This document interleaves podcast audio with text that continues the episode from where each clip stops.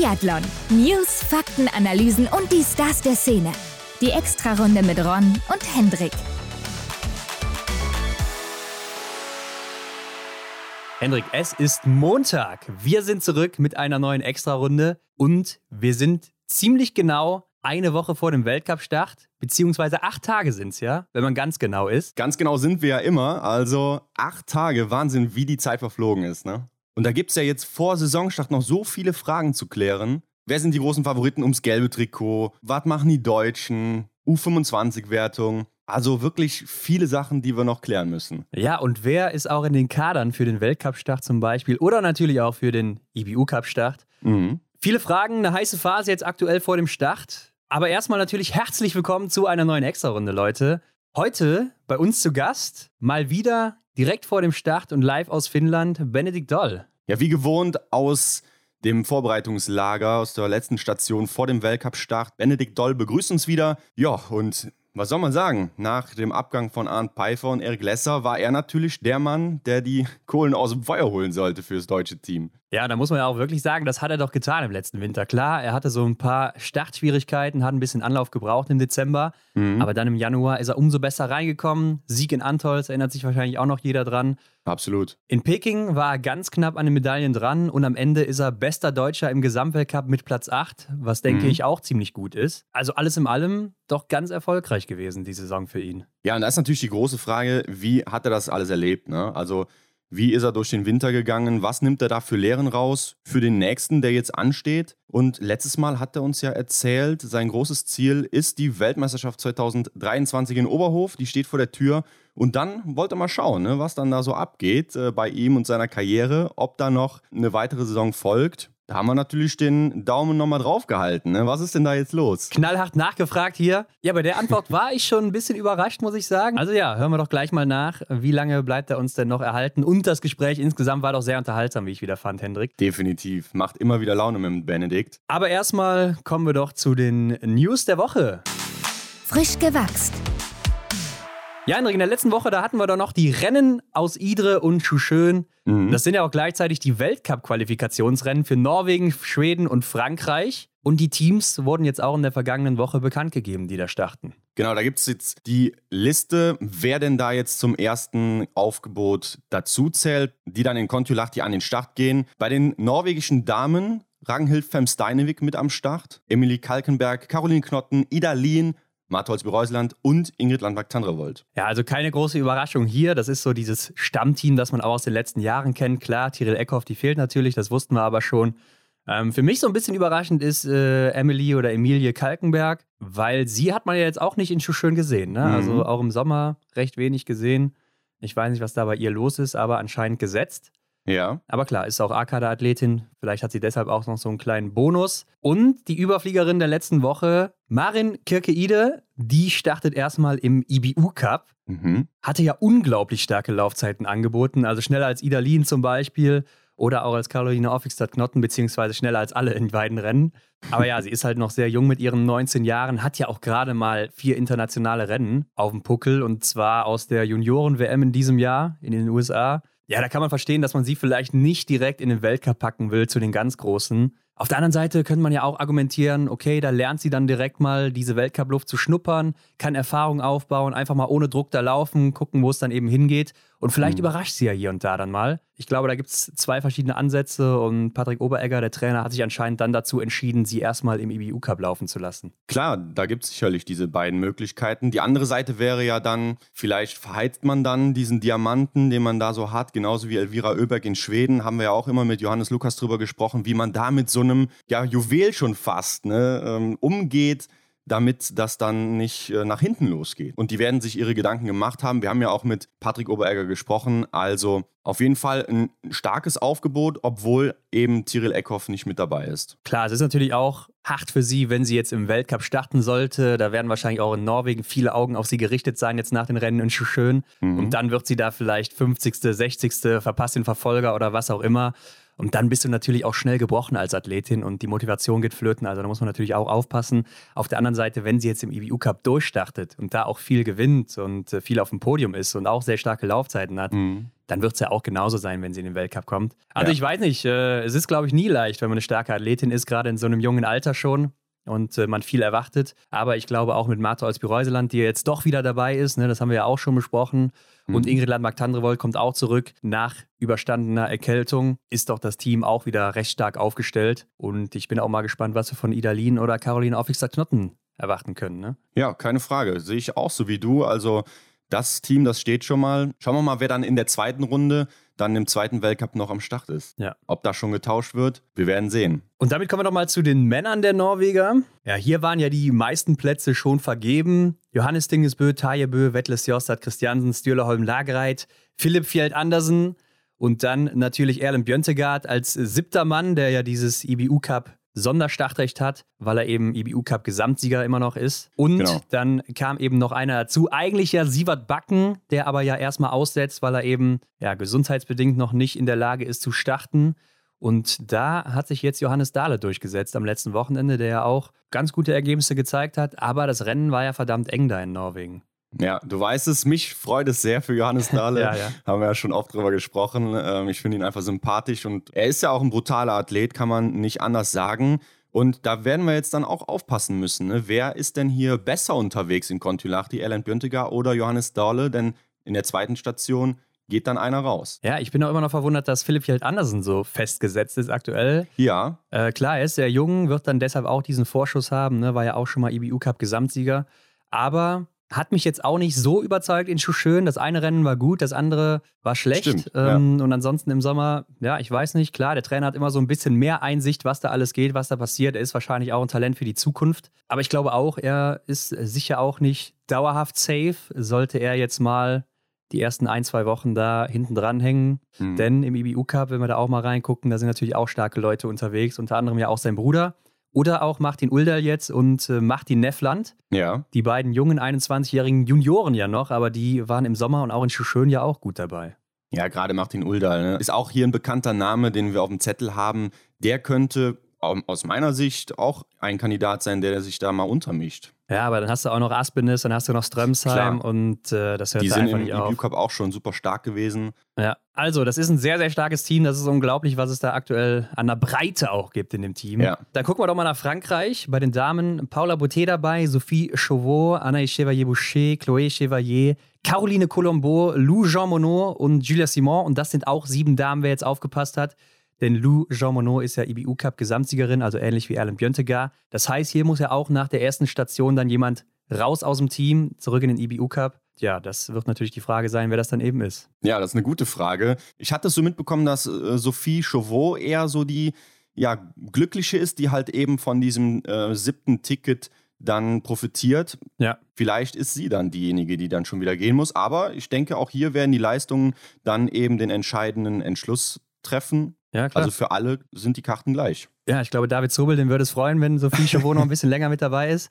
Das glaube ich auch. Ich denke auch ganz klar, das erste Wochenende, das wird entscheidend sein. Und äh, dann guckt man weiter. Aber insgesamt sieht man ja jetzt nach dem Wettgang von äh, Anaïs Bescon und Justine Bresers-Boucher, dass das Team doch auch deutlich verjüngt wurde. Und ja. äh, da gilt es natürlich jetzt auch, oben dran zu bleiben, denn die meisten wissen sich ja auch, dass Justine Bresers-Boucher dann auch ein Jahr später wahrscheinlich wieder dabei sein wird. Und äh, ich glaube, die wird da auch nicht Platz machen für die anderen. Nee, da wird man sich an die letzte Saison von ihr erinnern und dann hat sie wahrscheinlich dann auch wieder einen sicheren Platz da in dieser Riege.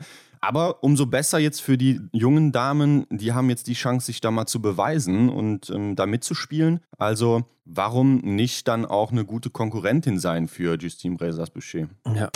Werbung. Leute, heute könnt ihr was gewinnen. Zusammen mit Salomon und der Region Seefeld, Tirols Hochplateau, verlosen wir eine Reise für euch. Yo, sieben Nächte in einem Drei-Sterne-Hotel inklusive Halbpension und inklusive Loipentickets für acht Tage, Ron. Acht Tage, Henrik, so lang? Das kann doch nicht sein. Und das Ganze auch noch für zwei Personen, also für den Gewinner oder die Gewinnerin plus Begleitperson. Aber Region Seefeld, Tirols Hochplateau, Henrik, was heißt denn das überhaupt? Was gibt's denn hier überhaupt zu gewinnen? Ja, lass uns mal darüber sprechen. Es gibt hier 245 Loipenkilometer und das ist wirklich ein Traum für jeden Anfänger und auch Langlaufprofi. Ja, und wer es nicht weiß, Tirol ist nicht nur für seinen Anton bekannt, sondern natürlich auch für die traumhafte Bergkulisse.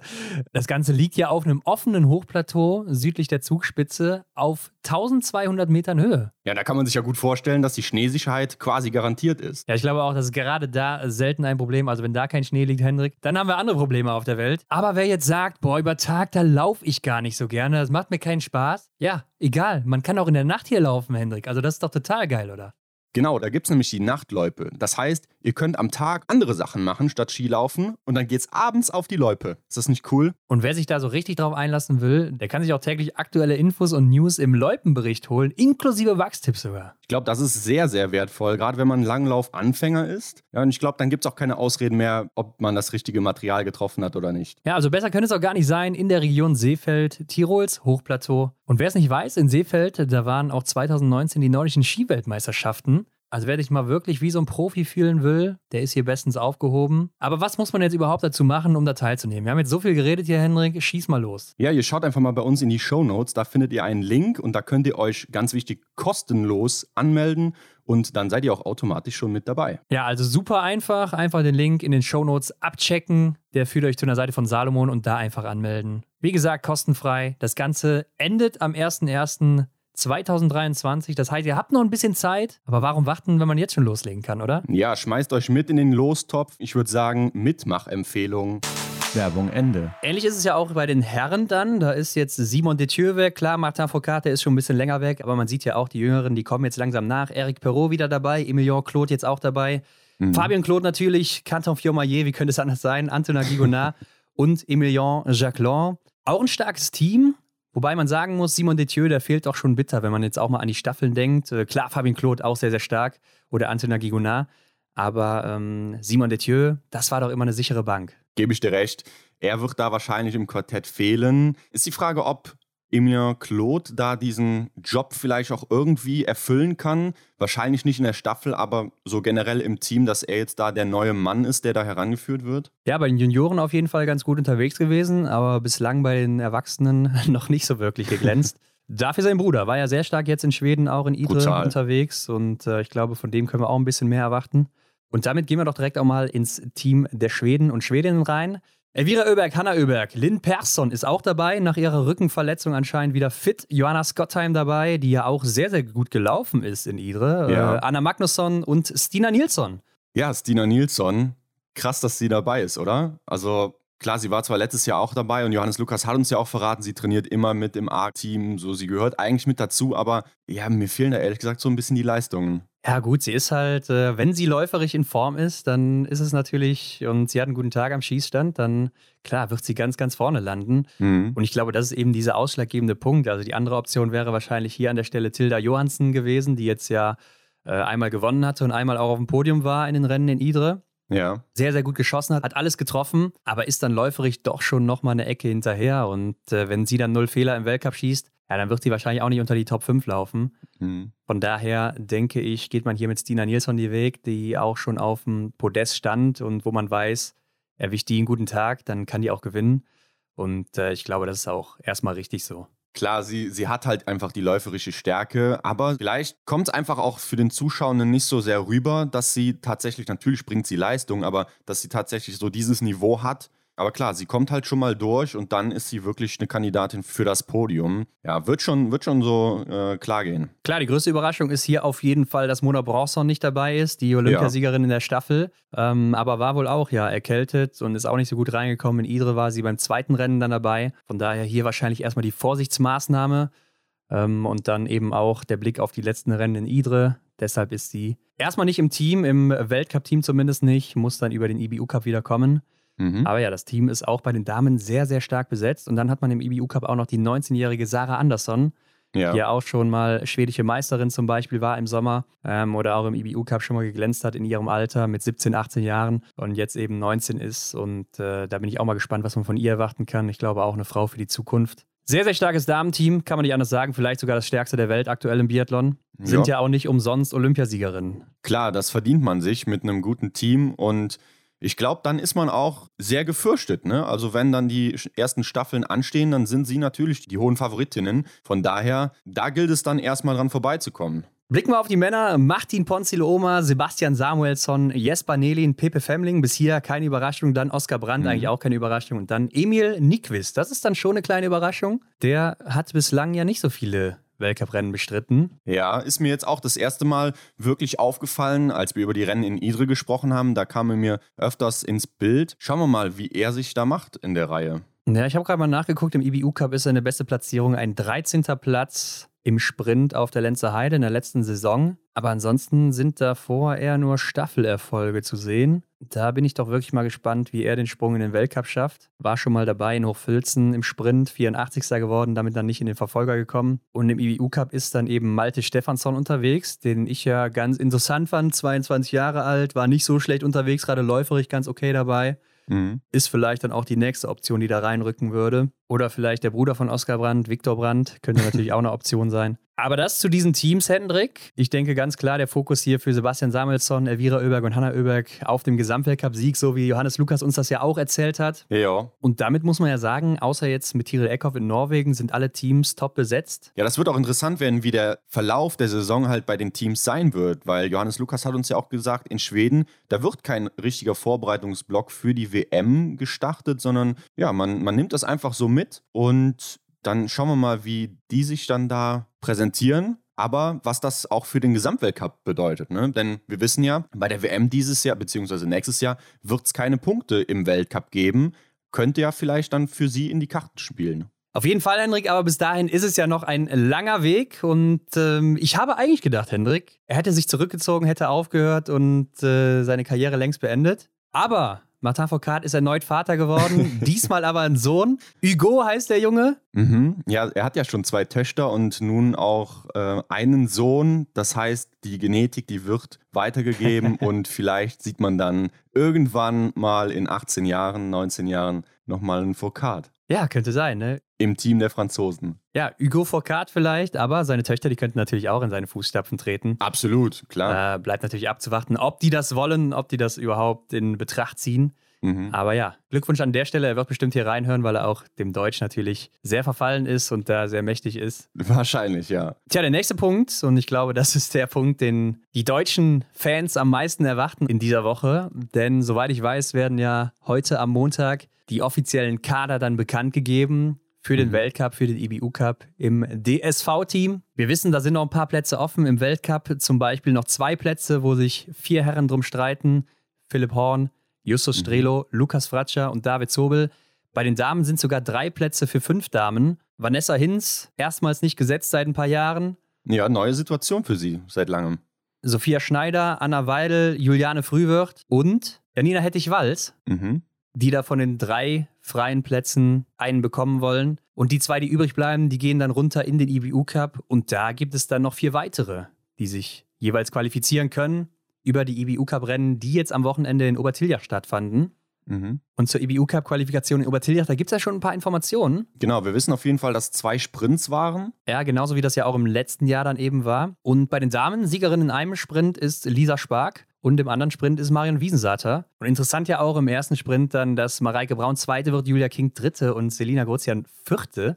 Das mhm. heißt, die Jungen, die setzen sich da oben richtig durch. Ja, die verdrängen mal eine Steffi Scherer, die schon sehr erfahren im EBU Cup ist ne, und ja hier dann etwas abgeschlagen ist. Oder auch Hanna Kebinger. Ja, im zweiten Sprint ja genauso. Dann Johanna Puff noch vorne mit dabei. Zweite da übrigens Antonia Horn geworden, die mhm. natürlich läuferig hier auch die Bestzeit dann setzt mit Marion Wiesensater zusammen. Also da macht ihr anscheinend niemand was vor hier in dieser Riege. Denn sie ist ja auch im ersten Sprint schon die schnellste gewesen. Ja, das war ja schon fast zu erwarten, ne, dass sie die Laufzeiten dann da gut äh, dominiert ja schon fast. Wobei Marion Wiesensater konnte ja im zweiten Sprint dann da mithalten. Äh, aber ich fand schon, dass das war, das hatte man schon so von ihr erwartet. Ja, klar, auf jeden Fall. Also Marion ja auch im ersten Sprint dann wohl disqualifiziert worden, weil sie falsch gelaufen ist. Das ist bitter. Da bin ich ja auch mal gespannt, wie das dann gewertet wird im Nachhinein. Also wenn sie dann ein Rennen gewinnt, was ja dann wieder top ist, ja. und beim anderen dann disqualifiziert wird, wie nimmt man das als Trainer in seine Wertung mit rein? Interessant dann mal zu sehen, was da so bei rauskommt. Aber ich denke mal, wenn man sich mal so einen Überblick verschafft über das Ganze hier,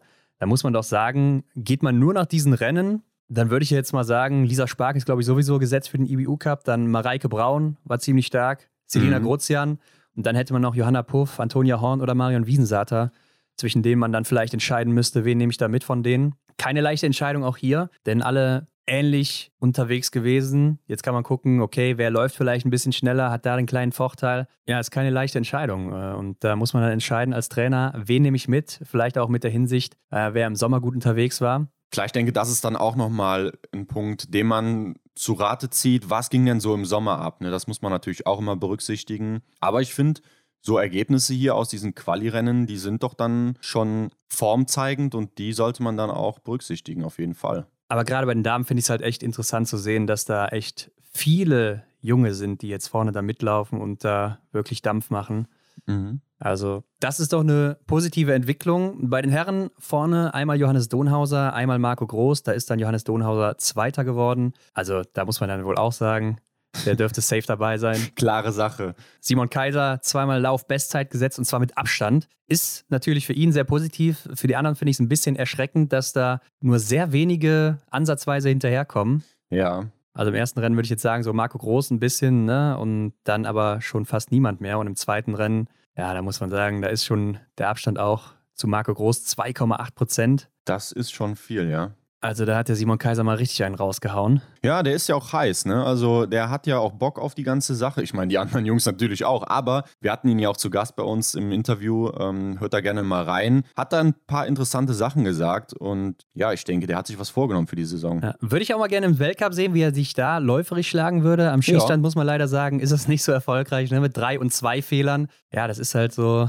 seine Achillesferse momentan noch. Mhm. Also wenn man da auch mal so drüber blickt, dann muss man auch sagen, Donhauser, Kaiser, Marco Groß, das sind so die, die in beiden Rennen recht weit vorne gelandet sind. Ja, dahinter vielleicht dann eben Darius Lodel oder Dominik Schmuck auch, ne, der ja auch dann im zweiten Rennen Dritter geworden ist, also Dominik Schmuck.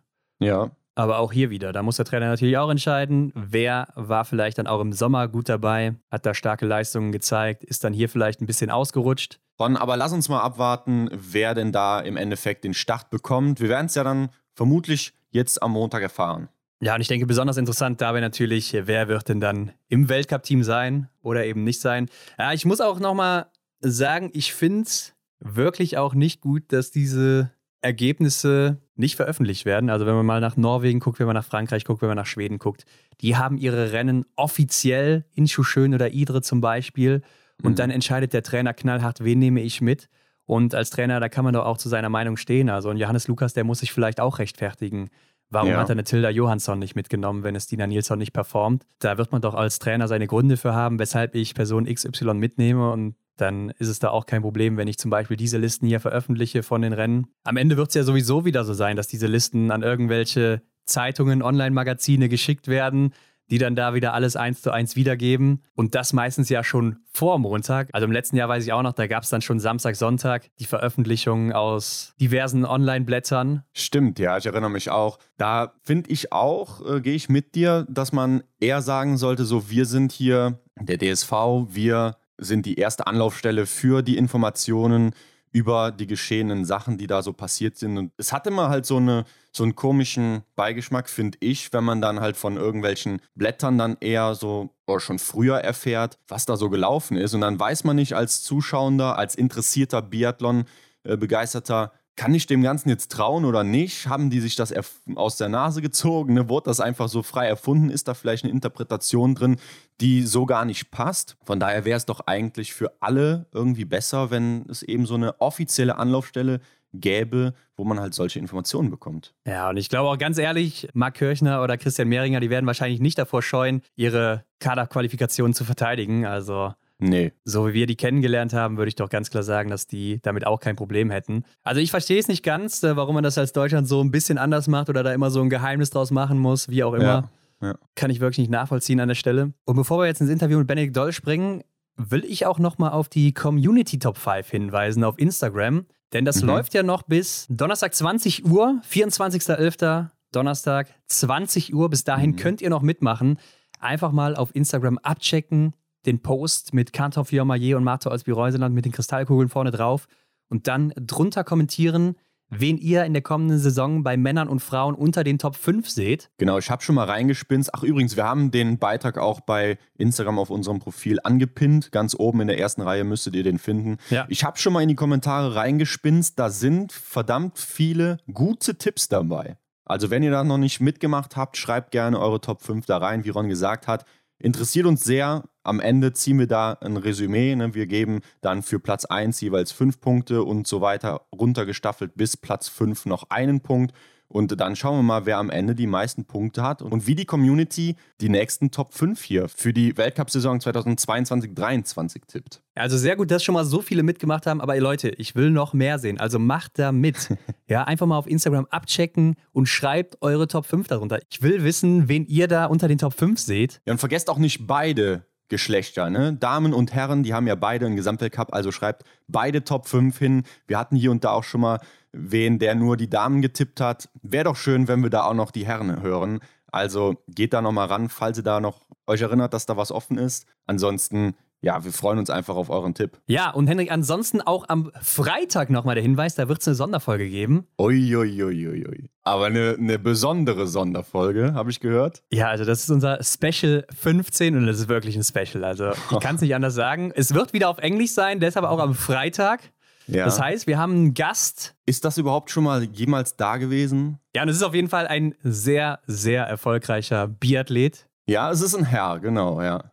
Und die Person, die gibt selten Interviews und deshalb war es sehr spannend, diesen Einblick zu bekommen. Also seid gespannt, wer da am Freitag auf euch wartet in der Sonderfolge. Ich muss sagen, ich kann selber kaum erwarten, dass das Ding released wird. Ja, ich werde es mir auch nochmal anhören. Ähm, also das, das, ja, was soll man dazu sagen, Ron? Lasst euch überraschen. Wir bringen ja auch Zitate auf Instagram oder so aus den Folgen, wo Aussagen sind, die sehr interessant sind. Da muss man wirklich sagen, aus fast jeder Aussage, da kann man ein Zitat draus machen. Also das ist mhm. wirklich der Wahnsinn, finde ich. Ja, seid gespannt. Aber jetzt in die Folge mit Benedikt Doll, die natürlich auch großartig ist, wie immer. Und wie gesagt, sehr unterhaltsam. Also viel Spaß damit. Ja, ab nach Vukati zu Benny. Auf die Runde.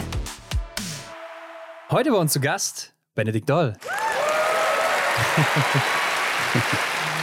Herzlich willkommen zurück. Hallo. Freuen uns, dass du wieder hier bist. Grüß dich. Ja, schön, dass ich wieder da sein darf. Diesmal wieder aus Finnland, gell? Ja. Ja, sonst immer schon fast, muss man sagen. Ne? Die letzten zwei Jahre zumindest aus Munio und jetzt aus Vukati. Aber Erzähl mal, wie ist denn aktuell die Lage bei euch da oben? Wie sieht es da aus? Äh, die ersten Tage war so richtig ekliges Wetter, viel Regen, gar nicht schön. Jetzt wird es kalt, so minus zwei Grad, minus drei Grad, also wirklich perfekt zum Trainieren. Was so ein bisschen war, es ist halt so ein typisch finnischer Schnee. Äh, man muss sagen, es ist sehr gut. Wir haben jetzt hier acht Kilometer Kunstschneestrecke, also es ist Boah. wirklich brutal. Ja. Die haben auch noch Riesendepot übrig. Ich weiß nicht, wie viel Schnee die letztes Jahr geschossen haben oder produziert haben. Ähm, das ist schon beeindruckend, dass man, sag ich mal, auf acht Kilometer Kunstschnee laufen kann und es sind sehr gute Bedingungen. Man hat eine sehr anspruchsvolle Runde oder was heißt sehr? Sie ist so mittelanspruchsvoll für fürs Komplextraining, ähm, aber man hat auch so eine flache Runde, wo man auch mal gut klassisch laufen kann und das ist schon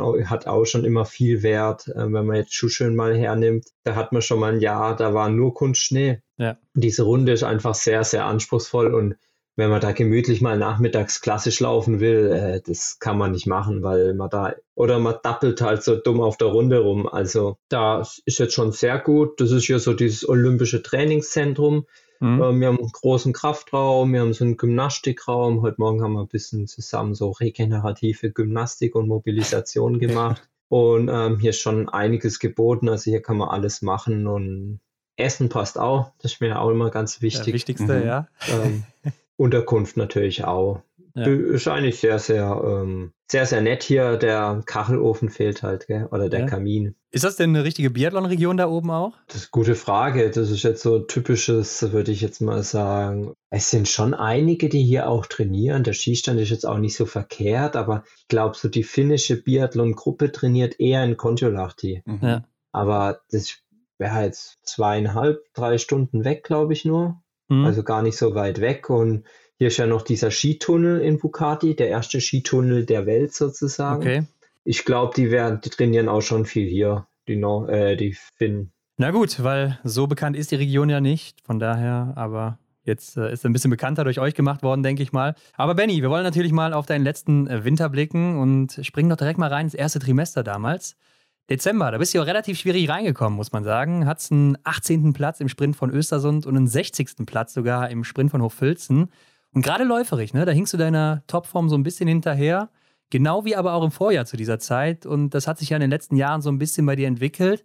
Wie hast du denn selber so die ersten zwei, drei Wochen der letzten Saison bis Hochfilzen bei dir erlebt? Ja, man muss, man muss schon ganz ehrlich sagen, äh, so Saisonbeginn ist bei mir immer so ein Punkt, wo ich äh, wirklich nicht so geil reinkomme. Ich muss mhm. mir jetzt gerade ja mal ein bisschen die Ergebnisse aufmachen. okay, Weil okay. wenn ich was schnell vergesse, dann die Ergebnisse vom letzten Jahr. Es ging los mit Östersund. Ah ja. Also grundsätzlich ist so, ich komme immer schlecht in die Saison rein und ich versuche auch immer dagegen äh, was zu machen. Letztes Jahr habe ich ja so mein Training ein bisschen umgestellt, habe viel polarisiert trainiert. Das heißt, entweder ganz hochintensive Sachen oder eher ruhigeres Training. Und ähm, da hat mir einfach so ein bisschen dieser Übergangsbereich gefehlt, den ich im Wettkampf einfach brauche. Also dieses lange, jetzt nicht Vollgas, sondern so ein mittleres Tempo und es lang halten können. Mhm. Also so diese Laktattoleranz, so in der zweiten Runde, dritten Runde, vierte Runde, wo dann Laktat da ist, weiterhin das Tempo zu gehen. Und das hat mir so ein bisschen gefehlt, weil ich es, glaube ich, zu wenig trainiert habe. Mhm. Ähm, das war so die große Lehre aus diesem Saisonanfang letztes Jahr. Versuche ich jetzt dieses Jahr anders zu machen und bin okay. gespannt, wie es wird. Aber ganz ehrlich muss man sagen, äh, irgendwann kann man aus seiner Haut nicht raus und ich brauche einfach, glaube ich, immer ein paar Rennen und darum werde ich, mache ich mich da mittlerweile am Anfang der Saison immer verrückt. Okay. Ich versuche, sag ich mal, ähm, diese Spanne zu minimieren, aber ich werde jetzt nicht ähm, so starten können wie vielleicht die, die Schweden, die da schon immer ziemlich gut ins Rennen kommen. Ja, und Ende Dezember in Annecy-Le Grand Bonon hast du dann auch erst deine Olympia-Quali klargemacht. Warst dann auch erstmals unter den Top 7 im Massenstart. Hattest du zwischenzeitlich vielleicht schon so die Befürchtung, dass du auch mal zurück in den EBU-Cup musst? Nein.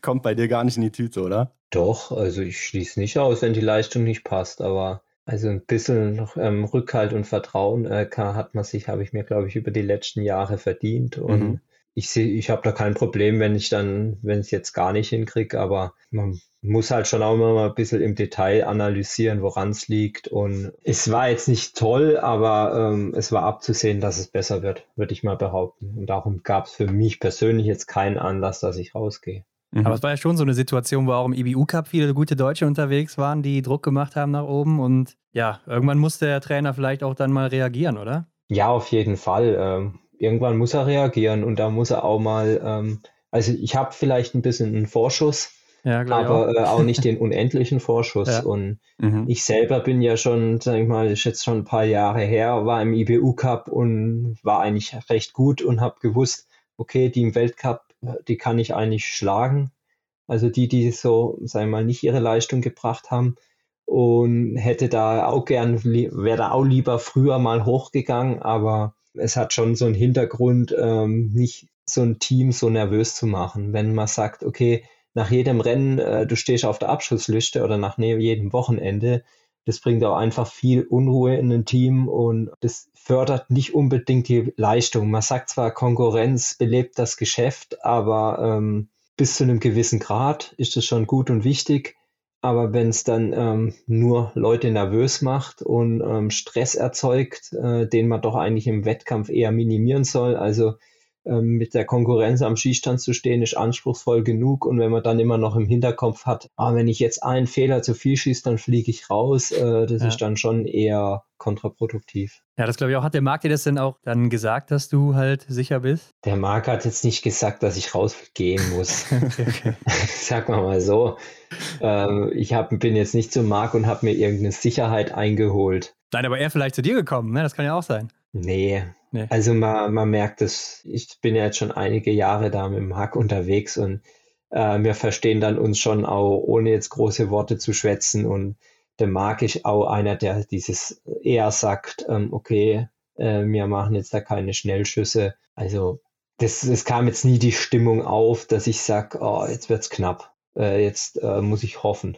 Aber im neuen Jahr, da kam ja dann auch wirklich die Wende, muss man sagen. Ne? In Ruhpolding ja schon mit dem zweiten Platz im Sprint. Und das ist ja auch so ein Ort, wo du uns mal verraten hast, den magst du eigentlich nicht. Aber das ist irgendwie dein bester Ort im Weltcup auch, nach den Ergebnissen mhm. zumindest. Hast du dann hier auch mit der Wende schon vorab gerechnet? Ihr passt schon gut auf, gell? Ja, klar, klar. also, was, was war so ein bisschen das Problem? Es war halt schon irgendwie wenn man jetzt mal die Ergebnisse anguckt, es war halt, das Schießen war wieder viel zu schlecht. Es war aber vom Gefühl so, dass ich eigentlich Also es gibt so Schießen, wo man sagt, okay, das war jetzt Vogelwild, äh, das ist berechtigt. Aber es gibt Schießen, die eigentlich irgendwie gut sind vom Gefühl, aber trotzdem stehen da halt zwei Fehler da oder drei Fehler da. Da fehlt dann einfach nicht viel und ähm, in Rupolding hat es dann einfach mal auch besser hinge hingehauen. Also okay, mit null, das ist natürlich dann ein sehr schönes Rennen. Ja, manchmal fehlt einfach nicht viel von einem Fehler in einem Schießen zu null. Rupolding hat es halt geklappt. Hast du denn auch dem Ski gemerkt, dass du dann da frischer warst zu dieser Zeit als noch im Dezember? Ja, also bei mir, ich brauche immer ein paar Rennen, ich brauche immer ähm, die, am, am meisten taugt es mir oder am besten, am schnell oder schneller werde ich durch die Rennen an sich. Okay. Äh, manche können sich ja mega gut auf so einen Weltcup vorbereiten, ohne, also zwei Wochen Training und sind dann topfit auf den Weltcup. Das kriege ich irgendwie nicht hin. Also für mich ist wirklich so, dass ich sage, ich muss mich vorbereiten auf den Weltcup, so gut es geht, aber ich weiß, dass ich am zweiten oder dritten Wochenende eher besser bin durch diesen Zyklus von Wettkämpfen und Erholung, dass da einfach diese motorische Komponente ähm, von meinen Muskeln ja besser aktiviert sind, besser oder dadurch trainiert werden durch das, durch das Rennen an sich. Das habe ich jetzt die letzten Jahre gemerkt. Das muss ich so ein Teil akzeptieren. Ein Teil kann man da schon schauen, dass man da was verändert. Aber ja, wie ich gerade eben schon gesagt habe, ich habe mir keine Sorgen gemacht und habe gewusst, dass ich über die Saison eigentlich besser werde. Also so ein bisschen hm. wie Johannes Dingesbö, der braucht ja auch mal die Rennen, um äh, auf Speed zu kommen, ne? Ja, genau. Ja.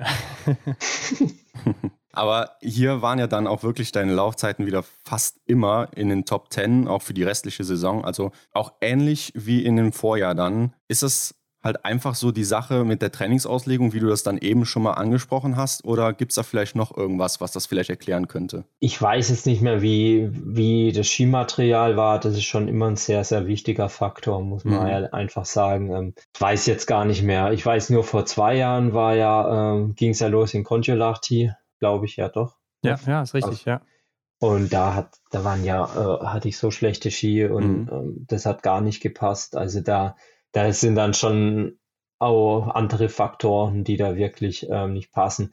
Ähm, Wie es jetzt letztes Jahr war, weiß ich gar nicht mehr, aber da bin ich mir auch sicher, dass es läuferisch einfach nicht gut genug war. Von, also von mir aus. Aber du willst schon wieder dahin zurück, dass du mal äh, über die ganze Saison wieder deine Geschwindigkeit bringen kannst und äh, nicht irgendwie nur aufs Großevent oder so schielst? Habe ich das schon mal über die ganze Saison? Ähm, ja, ja, hast du. In der Saison 18, 19 warst du richtig schnell unterwegs zum Beispiel. Also da warst du fast die ganze Saison immer unter den Top 10 Laufzeiten. Okay. Und jetzt warst du so am Anfang im Dezember mal 20., 30. so rum, läuferig. Also das ist schon ein anderes Bild, ne? Das kennt man nicht so von dir. Mhm. Ja, ist jetzt die Frage, woran es liegt. Liegt es am Training? Genau, das wollen wir wissen. An den, an den anderen. Es kann ja sein, dass ich gleich geblieben bin und die anderen schneller wurden. Ja, und natürlich Natürlich ähm, bin ich dahin aus, ja, meine Laufzeit zu verbessern, darin aus, dass ich auch meine Schießleistung natürlich verbessere. Das ist ja das Grundeigenste vom Training, äh, ja, sich zu verbessern. Ja. Ich bin auch so ein bisschen, man muss auch sagen, okay, äh, ich habe vielleicht auch die Herangehensweise an den Wettkampf geändert ein bisschen. Früher bin ich halt schon Vollgas los und ähm, es Lauf, so ein klarer Fokus auf dem Laufen. Und den habe ich jetzt einfach schon ein bisschen auf Schießen verschoben. Zu sagen, ähm, vielleicht lasse ich mir mal ein paar Körner noch, dass ich jetzt nicht schon beim ersten Schießen äh, über Kreuz schaue, mhm. sondern dass ich da einfach ein bisschen ähm, dosierter äh, rangehen kann. Klar, in einem Sprint muss man Vollgas rangehen, wenn man sagen, oder wenn man eine Chance überhaupt haben will. Das ist schon was, aber in so einem Verfolger, in so einem Massenstart, habe ich halt schon früher versucht, in der ersten Runde immer oder irgendwie Lücken zuzulaufen und so. Und mittlerweile lasse ich das Rennen erstmal so ein bisschen, bisschen ich passe mich dem Feld ein bisschen an, sagen wir mal so. Vielleicht ist das ein Grund, was sich auf die Laufzeiten auswirkt, aber ich habe jetzt nicht das Gefühl, dass ich langsamer geworden bin. Mhm. Eher vielleicht, dass mehrere Leute schnell laufen können. Also okay. das mhm. würde ich jetzt würde ich jetzt schon sagen, vor allem die Schweden, die haben ja eine Riesenlücke da geschlossen. Mhm. Und von der IBU, die Laufzeiten, die beziehen sich ja immer auf, äh, die Gro auf den Durchschnittswert, oder? Ja, klar, der Durchschnittswert und dann, äh, wie viel du schneller bist, eben, ne, prozentual. Ja, genau. Und wenn die ganze Masse sich verbessert, äh, dann bin ich ja prozentual na, eher schlechter. Ich muss ehrlich sagen, sowas analysiere ich nicht so viel, weil ja. es, klar, ich schaue mal schon, was die anderen machen, aber im großen Teil konzentriere ich mich auf mich. Äh, das ist schon genug. Also, was will ich jetzt immer alle Zeiten hoch und runter wälzen? Für das seid ja ihr da. Mhm. Ja, klar, klar. ähm, aber wir reden natürlich jetzt auch nur vom Dezember. Also hinten raus, wie gesagt, ne, da warst du wieder top unterwegs und vorne mit dabei. Also entweder sind die anderen dann alle langsamer geworden oder du eben schneller. Eins von beiden. Aber in Antols, Benny, da hast du ja deinen ersten Sieg im Massenstart dann geholt und damit auch zum ersten Mal in einem Nicht-Zeitrennen gewonnen. Erzähl mal, ist es denn ein anderes Gefühl, dann so ein Rennen zu gewinnen als jetzt ein Sprint? Ja, man kann sich immer weit, man läuft ja ins Ziel rein und weiß, was auf einen wartet. Es war natürlich eine geile Schlussrunde mit dem Johannes, mhm. ja. da rauszugehen ähm, und dann zu sehen, okay, er kommt nicht hinterher, er ist ja schon eher einer, der immer sehr schnell angeht. Wenn man dann sieht, okay, irgendwie, er kommt nicht dran. Man hat ihn so ein bisschen, sage ich mal, in Anführungsstrichen gebrochen. ähm, ja, also für das Rennen. Ja, ja, klar, klar. und äh, das ist dann schon cool, wenn man dann ins Stadion kommt und da sich so ein bisschen feiern lassen kann. Mhm. Bin ich gerade am Überlegen, hatten die schon, es war limitierte Zuschauerzahl, gell? Noch? Nee, gar, nee, gar keiner. Also war gar keiner, gell? Außer nee. zwei. Nur mehr. Ich bin jetzt gerade am Überlegen, wenn ich so geile Stimmung war jetzt nicht. Also ich bin mittlerweile komme ich da so durcheinander. äh, die Corona-Zeit, das ging halt einfach so schnell vorbei, ja. die zwei Jahre, muss das man stimmt. schon sagen. Ja. Und ähm, hat aber gar keine Schade, gell? Mhm. Scheiße. Hm. Ja. Wenn ich gewinne und keine Deutschen in Antolz, weil Antolz sind ja schon immer viel Deutsche, dann muss ich dieses Jahr halt nochmal äh, in Antolz mein Bestes geben. genau. Und vielleicht klappt es ja wieder. Ja, wer weiß. Mit wer Zuschauer. Weiß. Nee, es war auf jeden Fall cool.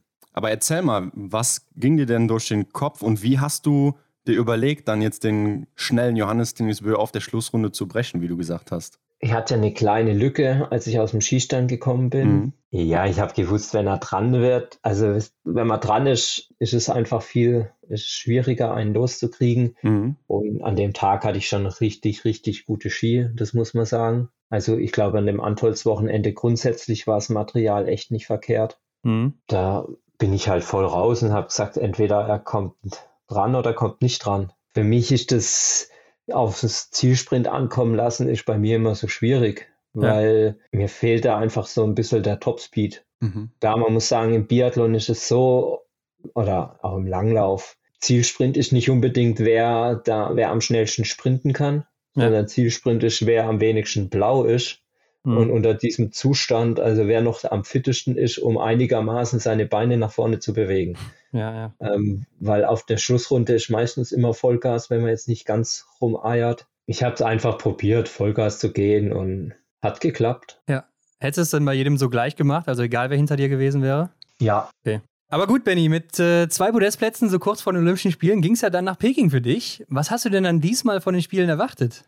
Was habe ich erwartet? Ähm, erstmal halt so irgendwie da drüben zurechtkommen, gell? Also dieses Thema Kälte hat mich schon sehr beschäftigt, weil das einen schon behindert so in seinem üblichen Handlungsabläufen. Ja. Also wenn man so klamme Finger hat und so, mhm. klar, man kann sich warm anziehen, aber das ist dann auch irgendwie behindert einen so ein bisschen und ähm, ja, dann hast du halt dicke Handschuhe und so, da kannst du dich drauf einstellen, da kannst du auch mit trainieren, das haben wir ja auch gemacht, aber ja, so richtig wohl, also es ist einfach eine Baustelle, die sich ein bisschen mehr beschäftigt. Mhm. Man versucht es dann schon abzuschalten und so und das es ging ja dann auch zu den Rennen bis zum Massenstart. Also der Massenstart war ja, das war ja echt richtig bitter. Also ähm, da war es ja richtig kalt und da habe ich ja hinten raus dann einfach auch nicht mehr, oder da war ja dann noch Wind, da habe ich ja dann vier Fehler geschossen. Wäre schön gewesen, mit einer Medaille heimzukommen. Ähm, am greifbarsten ist die natürlich immer in der Staffel. Das hat mich schon sehr geärgert. Das war in Pyeongchang damals auch schon so, wo ich gesagt habe, okay, ähm, wenn man schon darüber fahrt, ohne Medaille heimzukommen, ist dann halt schon ein Riesenaufwand. Also das Dabeisein ist alles bei Olympischen Spielen äh, ist für mich nicht relevant, muss ich ehrlich sagen. Also wenn ich dieses, diese Reise auf mich nehme und das alles und ähm, dieses, also Peking war jetzt mit Corona, mit diesen Tests und alles ja schon ein Riesenaufwand. Wenn ich das schon auf mich nehme, dann will ich eigentlich auch mit einer Medaille heim und das hat nicht geklappt. Auch wenn man jetzt mal auf dem Papier schaut, ähm, waren ja gute Rennen dabei, ein Fünfter, ein Sechster, also oder Mixstaffel Fünfter ist jetzt nicht so begeisternd, aber ein mhm. Sechster, Achter und auch im Massenstart ein Achter, das sind ja wirklich ähm, keine schlechten Rennen. Ja. Da ist dieser eine Fehler wahrscheinlich wieder, oder? Also meistens. Ja, im Weltcup gern zu nehmen, aber es war teilweise, also im Sprint war es so, dass man da, ähm, okay, der ist eine Fehler, aber dann muss man sagen, da waren auch die anderen einfach überragend stark im Laufen. Ja. Also da war ich mit dem Skimaterial, es war sehr durchwachsen. Wir hatten mal gute, wir hatten mal schlechte Ski. Also, oder was heißt wir? Ich hatte im Einzel, waren, hatte ich einen richtig guten Ski. Ja, vierte Laufzeit auch hier, ja. Ja, und da hätte halt, war dieser Fehler zu viel. Ja. Wobei ich sagen muss, ich habe zwei Fehler geschossen, das sind 90 Prozent. Im Saisonschnitt habe ich 84 Prozent geschossen. Klar, ich weiß, dass ich gut schießen kann, aber ähm, und es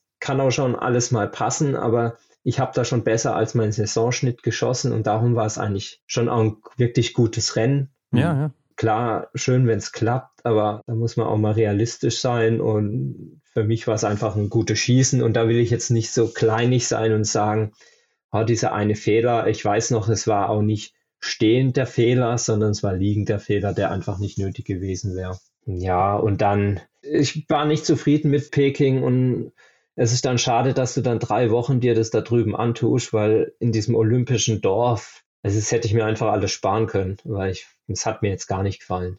Mhm. Essen nicht, die Unterkünfte, ja, so, irgendwie so richtig geile Teamstimmung kam da auch nicht auf. Obwohl dir ein paar Kollegen und Kolleginnen von dir gesagt haben, die fanden es echt ganz gut da so.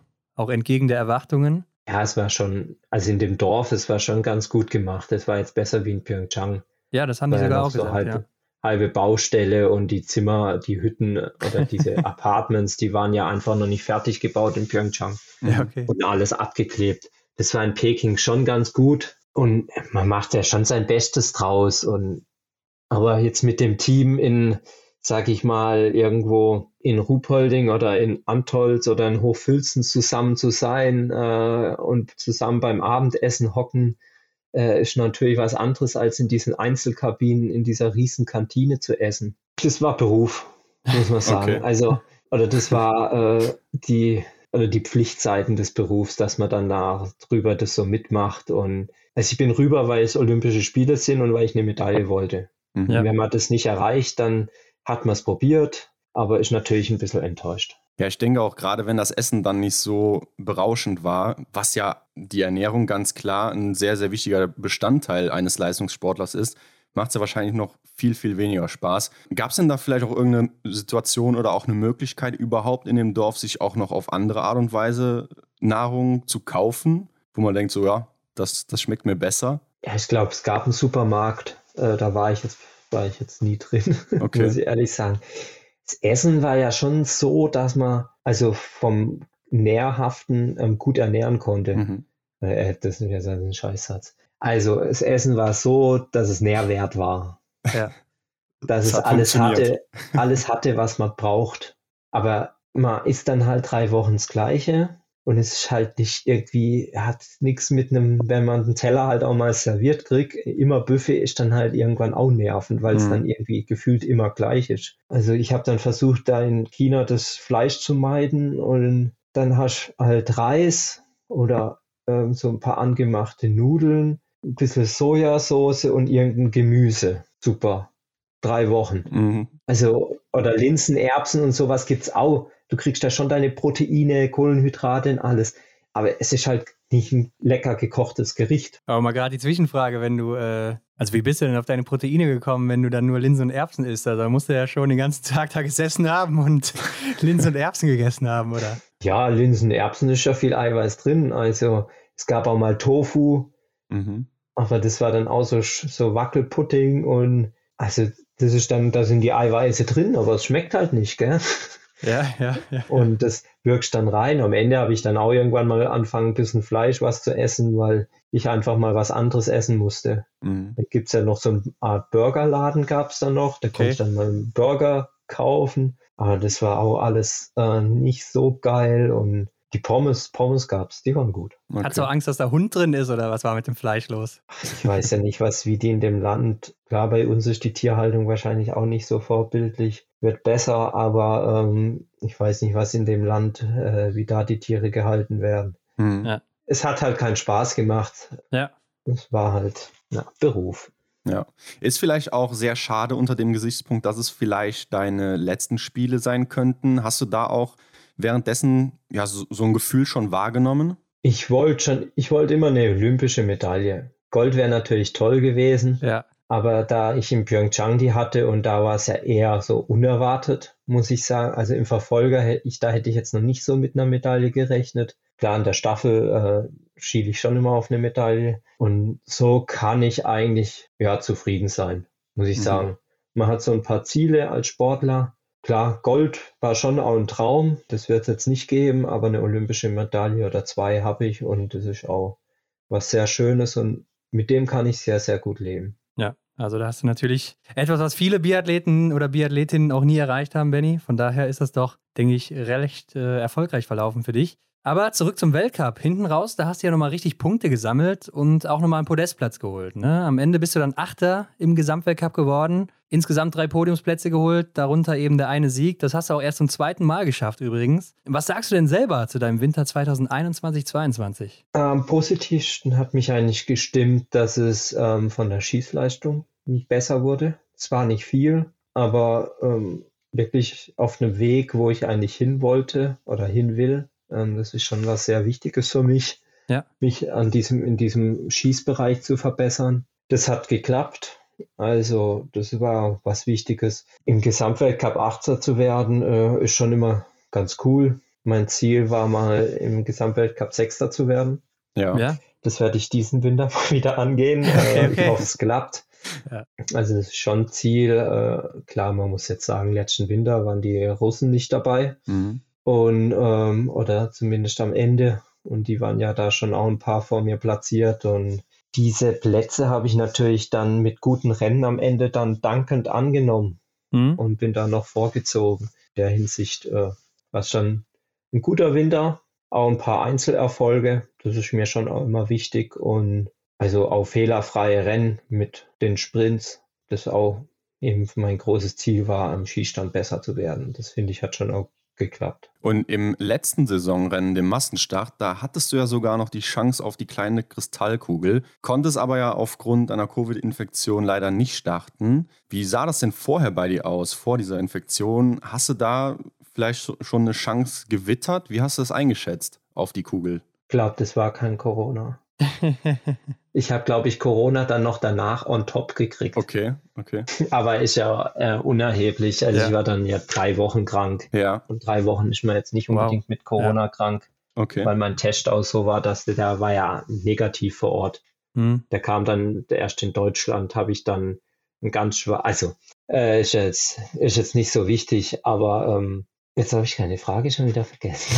Was hast du dir selber für Chancen ausgemalt, diese Kugel zu holen? Ja, es war ja schon verrückt, muss man sagen. Also ich hätte, ich hätte schon gern mitgemacht. Ja. Der Verfolger war ja schon eher so ein Kompromiss, dass ich mitmache. Also da ging es mir schon nicht so gut. Aber da habe ich, war es mir schon nochmal wichtig, ein paar Punkte für den Gesamtweltcup zu holen. Ja. Und habe mir dann gesagt, ich mache den Verfolger mit, dafür mache ich aber den Massenstart nicht mit. Mhm. Weil, klar, wenn man mit einem Sprint auf Platz 4 in den Verfolger startet, hat man bessere Ausgangschancen für eine gute Platzierung als für einen Massenstart. Und mir war auch bewusst, dass ich nicht mehr, nicht mehr jetzt bis Sonntag eine Wunderheilung erfahre. Ähm, die Chancen, hatte ich gesagt, ja, wären schon möglich gewesen. Äh, jetzt im Nachhinein muss man natürlich sagen, dass jetzt genau äh, der Backen gewinnt ja. äh, der da hinten dran war und der Johannes ist der nicht gelaufen oder ich weiß nicht, wer war denn noch hinten dran, die haben es ja so ein bisschen verbockt. Ja, Cantafia Maillet war natürlich noch mit dabei, ne? Ja, genau, aber mhm. dass genau der Backen dann der ist, der dann auch gewinnt, äh, ja. das hätte ich,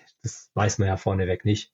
Ja, das ja, war dann schon ein bisschen verrückt für die Wertung. Also am Ende hätte ich gewinnen müssen. Ja. okay, okay. Also, ja. und da wären die Chancen dann, äh, dass man jetzt gewinnt, ist nicht so selbstverständlich. Ja, ja. ja okay. Na klar, mit 19 Punkten, die hast du Rückstand, ne? du warst Dritter eben auf Platz 1 äh, auf Cantor Fiormaillet. Also von daher, die Chancen waren da, aber klar, die waren relativ gering. Ähm, Benny, ja. ich weiß nicht, ob es dir aufgefallen ist, aber dir ist auch ein Meilenstein in deiner Karriere passiert. Du hast nämlich im Sprint von Ottepe zehn Treffer gesetzt und im Sprint von Oslo und damit zweimal hintereinander fehlerfrei geblieben in einem Sprint. Das ist dir noch nie passiert vorher. Uh. das sind so diese komischen, diese Statistiken, wie es immer in der Sportschau sind. Beim Fußball muss er immer irgendwie ums Verrecken irgendwelche Rekorde suchen, wo dann irgendwie so komplett abwegige, diese Konstellation, diese Konstellation, das zum ersten Mal passiert. Ja. So in die Kategorie mache ich das. Also ich werde versuchen, diesen Winter drei Sprints hintereinander. Oder zwei Rennen hintereinander. Oder im Weltcup mal viermal null. Das ist mir noch nie gelungen. Noch nie? Mhm. Nein, Gibt's das ist schon mein Ziel. Und ich bin schon oft mit, sag mal, zwei, einem, aber viermal null habe ich noch nie geschafft. Ich habe es schon früher mal in einem Deutschlandpokal geschafft und dann nie wieder. Okay. Ja, stimmt. Ich sehe es gerade auch. Ja, hast du echt noch nie geschafft. Also in Sprints ist es ja schon ein paar Mal passiert, ne? Ja. Achtmal insgesamt, aber okay. ja, tatsächlich noch nie in den anderen Rennen.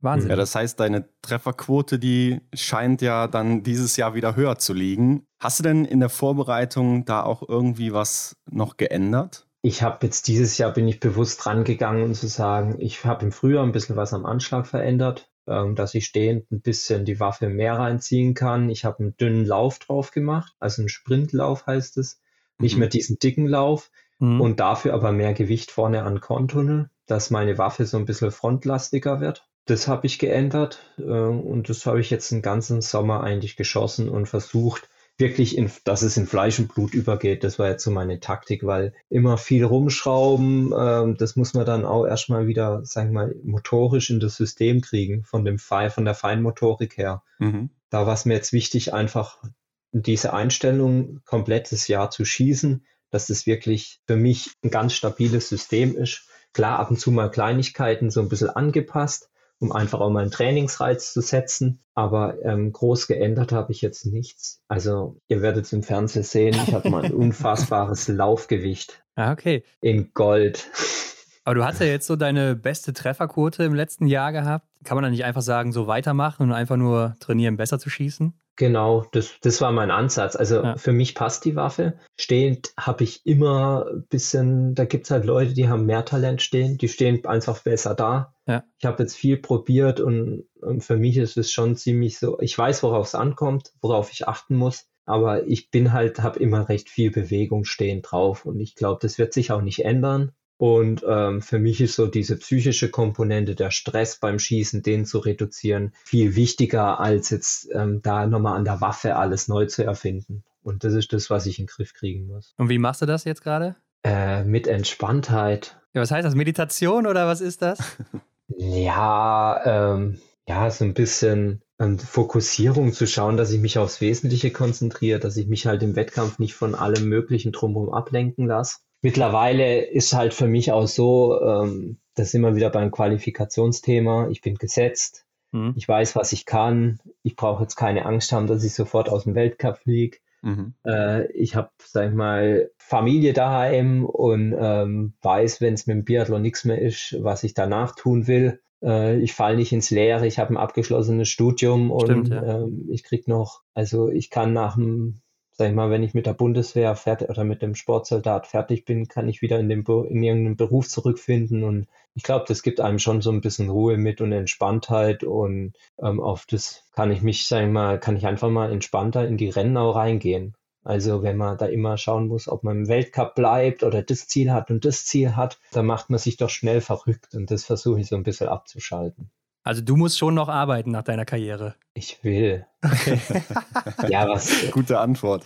ich, ich sehe mich nicht als äh, Berufstrainer, muss ich ehrlich sagen. Ja. Mhm. Ich werde sicherlich ehrenamtlich sowas im Sport mal machen, trainermäßig. Ich will nochmal studieren. Nochmal, ja. Was, was anderes. Denn? Embedded Microsystems heißt es okay. an der Hochschule, äh, an der Uni in Freiburg wahrscheinlich. Ja. Mhm. Das würde ich gern machen. Ich kriege ja fünf Jahre Berufsförderungsdienst, wenn ich mit der Sport, wenn ich aus, dem, aus der Bundeswehr ausscheide. Ja. Als Berufssoldat, nicht Berufssoldat, sondern Soldat auf Zeit. Dann will ich mich natürlich aktiv um die Kinderziehung ähm, kümmern. Ja. Ich mache ja den Hausvater, weiß. Ja, ist ja mhm. gut. Meine Frau muss jetzt wieder schaffen. ja. Nee, und ich will irgendwas, ich will schon irgendwas schaffen und erreichen. Ist jetzt nicht so, dass ich sage, ähm, oder irgendwie ja, Experte oder was auch immer. Ich glaube, wir haben jetzt mit dem Erik und mit dem Arn zwei große Experten, mhm. ähm, die das auch wirklich gut machen, die die Leute kennen. Ähm, da kenne ich mich nicht so gut aus und bin ich froh, dass die das machen. Ähm, ihr seid zwei Experten, also Podcast brauche ich auch keinen aufnehmen. Richtig. Darum kann ich mich auf andere Sachen konzentrieren. Ja, sehr gut. Äh, Benny, aber Familie war ein ganz guter Überleiter, denn du bist ja Vater geworden und hast ja deshalb im Sommer jetzt die deutschen Events ausgelassen, also Sommer-WM und Deutsche Meisterschaft in Oberhof. Dafür hast du aber dann ja Mitte Oktober bei den französischen Meisterschaften in Woche 2 mitgemacht. Aus welchen Gründen bist denn du da hingereist dann? Weil ähm, aus diesem Thema, ähm, dass ich doch immer schwer eine Saison starte und ich einfach auch Rennen brauche und eigentlich auch über das ganze Jahr Rennen machen will. Ich habe jetzt auch seitdem, sagen wir mal, Corona jetzt wieder weniger ist und auch wieder die Volksläufe stattfinden, habe ich zwei Bergläufe auch im Sommer mitgemacht. Ja. Mhm. Dann habe ich eben, ja, hat es gut gepasst, dass ich da noch diese Rennen in Frankreich mitmache, weil Trainingswettkämpfe sind das eine, aber echte Rennen sind halt das Wahre. Und ähm, ja, das bin ich mit dem Wohnmobil hingefahren mit meiner Frau und Sohn. Ja, haben da so Camping gemacht am Skistand direkt. So eigentlich echt sehr angenehm und cool. War eine tolle Stimmung. Also ich bin immer, ich bin immer noch sehr begeistert von diesem Event. Ja. Also wirklich sehr locker und ganz viele Kinder auch, Familien, die dazugekommen sind, zugeschaut haben. Es hat keinen Eintritt gekostet Aha, gegenüber ja. den deutschen Meisterschaften, was ja. ich toll finde. Hm. Ja. Ich weiß nicht, wie die das finanzieren, wie die das organisieren. Aber es war wirklich ähm, viel los, 5000 Zuschauer am Sonntag. Die hatten schon mal 8000. Die haben mhm. sogar einen Stream da, ne? Also man konnte dich sehen. Und es war einfach, ja, war cool, mit, ja. ähm, dort zu laufen und ähm, es war ja ganz gut. Also läuferisch war es ja echt sehr, sehr positiv für ja. mich. Äh, war ich schon überrascht, hätte ich nicht gedacht. Ja, schießentechnisch war schwierig. Also da habe ja nicht nur ich schlecht geschossen. man muss sagen, auf Skirollern schießen ist schon nochmal finde ich, deutlich schwieriger als auf Ski. Man hat es jetzt auch bei der WM oder bei den Deutschen auch gesehen. Mhm. Äh, da werden schon mehr Fehler geschossen und sowas jetzt in Frankreich auch. Da hatte ich jetzt zum Beispiel im Verfolger, bin ich eine Runde zu schnell gelaufen und dann habe ich da noch äh, lange leiden müssen, und auch am Schießstand und beim letzten Schießen ging es dann zum Glück wieder. Ich habe mir jetzt nur gedacht, wo jetzt war jetzt in Idre die Rennen mitten, wo die Franzosen mitgemacht hat, da hat ja. der Fabien Claude gewonnen. Ja, ja, ja stimmt. Wäre der einzige gewesen, der hätte gewinnen dürfen. Das hätte ich jetzt gefreut, im, ne? ja, im Verfolger vor mir war. Gell? Ja. Das gibt mir auch nochmal ja. Rückhalt. Aber so lang war der ja gar nicht vor dir, ne? Du warst nur knapp ein, knapp zwei Sekunden nach ihm im Ziel. Er hat dich kurz vorm Ziel, im Zielsprint sozusagen, erst einkassiert. Genau, da war wir wieder beim Thema Schlussrunde. Ja. Erst dann, ich bin dann einfach auf ihn aufgelaufen und dann ähm, wollte er unbedingt hinter mich und dann habe ich ihn hinter mich gelassen und wenn man jetzt da als Gast kommt nach Frankreich, ja, ja. ja. Da lässt man natürlich einen Franzose vor. Das ist ja, da bin ich einfach sehr höflich und wollte jetzt nicht die Franzosen komplett verärgern. Ja, also das sehen wir, das, sehen wir die Revanche dann vielleicht im Weltcup und dann geht das anders aus. Genau. Ja, das hört sich nach einem guten Plan an. Ja, ja, aber ich glaube, er ist schon jetzt mal ernsthaft einer der besten Sprinter im Weltcup auch, oder? Mhm.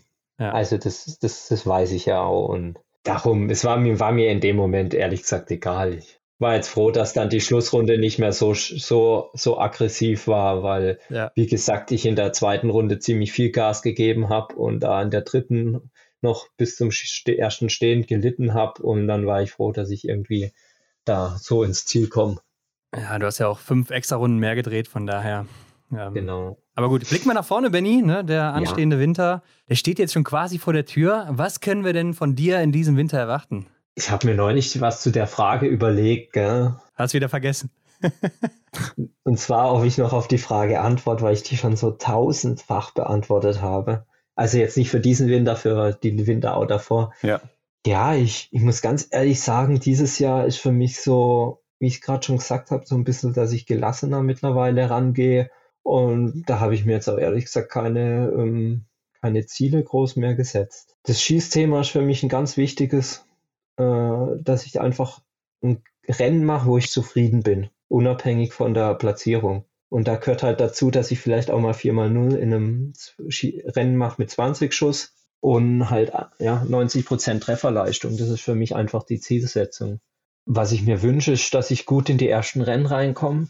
Jetzt in Kontiolahti. Ähm, das ist schon was, wo, wo ich mich auch nicht verrückt mache, weil ich weiß, ähm, es ist immer schwierig für mich, aber mhm. ähm, ich lasse natürlich zu, wenn es ähm, gut wird. Das sind so für mich meine, ja, meine Ziele. Freue ich mich auf die WM natürlich in Oberhofen. Ich freue mich, wenn da viel Zuschauer sind oder wenn alle Zuschauer kommen dürfen, die wollen. Und ähm, wenn da geile Stimmung ist, mal wieder Zuschauer zu haben, finde fände ich echt cool und da freue ich mich eigentlich drauf. Aber um die Frage noch ein bisschen konkreter zu machen, wie fühlst du dich denn so? Also ist was gegangen in der Vorbereitung? Hast du gemerkt, du bist vielleicht nochmal schneller geworden? Also du warst ja sehr schneller unterwegs im Sommer, konnte man sehen. Vielleicht fühlst du dich auch sicherer im Schießen oder so als sonst oder hast ein anderes Gefühl als die Jahre zuvor. Was ist da los jetzt? Also darum geht es ja eher, ne? Also ich habe im Sommer deutlich besser geschossen als in den letzten Jahren. Ja. Ich habe in meinem Skibestand, glaube ich, ähm, gut aufgeräumt, habe mhm. einiges Neues dazu, bin eigentlich sehr zufrieden, ähm, habe, glaube ich, auch mehr in für verschiedene Bedingungen jetzt mittlerweile gute Ski. Ähm, vor allem im, im Nassbereich habe ich jetzt auch viel neue Ski, wo ich eigentlich sehr zufrieden bin und das stimmt mich optimistisch. Und das ist für mich schon auch mal ein Faktor oder ist einfach ein wichtiger Faktor. Und wenn man sich da so ein bisschen ähm, zurücklehnen kann und sagen kann, okay, äh, da sollte es eigentlich passen, äh, ist, ist finde ich, sehr wichtig. Läuferisch habe ich jetzt dieses Jahr eben versucht, wieder ein bisschen anders vorzubereiten, die Saison. Und da bin ich jetzt gespannt, wie das klappt.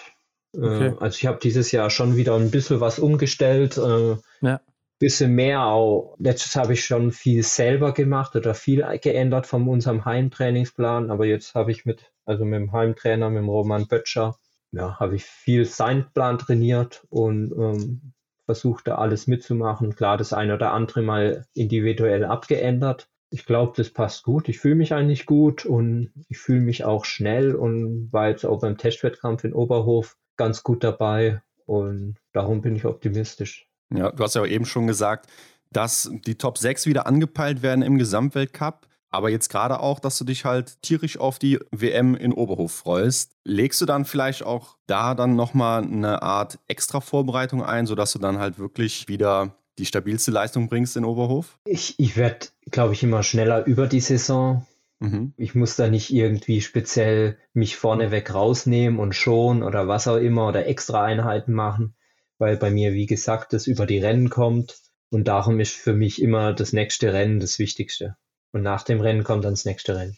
Also ist für mich jetzt nicht so, dass ich sage, ah, ich mache jetzt da ein Rennen weniger, weil ich dann in Oberhof da nochmal einen Tick schneller sein kann. Das ist bei mir nicht so und darum brauche okay. ich da auch keine Rücksicht nehmen. Und die Oberhof-WM kommt, nachdem ich äh, in Antholz ins, äh, am Sonntag ins Ziel gelaufen bin. Ja, okay.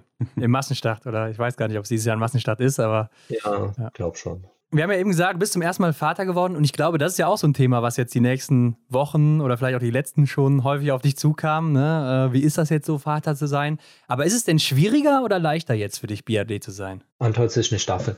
ähm, für mich ist es schwieriger, Biathlet zu sein, muss ich schon sagen. Also meine Frau nimmt natürlich jetzt sehr viel ab, die schafft nicht, ähm, weil ich dann halt, ja, ich muss halt zweimal am Tag trainieren und bin dann schon mittags auch daheim. Das ist natürlich was echt Schönes gegenüber anderen, die jetzt acht Stunden auf Arbeit sind. Mhm. Ähm, das ist ja schon was Schönes, aber irgendwie muss ich mich dann halt auch regenerieren, mal hinlegen und dann bin ich halt daheim und weiß, sie hat jetzt den ganzen Tag das Kind schon gehabt und irgendwie bin ich jetzt keine Hilfe, weil ich jetzt da ähm, ja eigentlich auch mich nochmal ein bisschen ausruhen sollte und sie unterstützt mich auch dabei, aber subtil habe ich schon immer so ein bisschen das schlechte Gewissen, dass ich zu wenig mache fürs Kind. Und ja, es ist jetzt natürlich immer schwerer wegzugehen. Also ich würde jetzt schon auch gern, ja, freue mich, wenn ich wieder heimkomme oder mhm. nochmal heimkomme vor, vor Finnland. Und ähm, das sind so, also es ist jetzt, würde jetzt sagen, nicht einfacher geworden.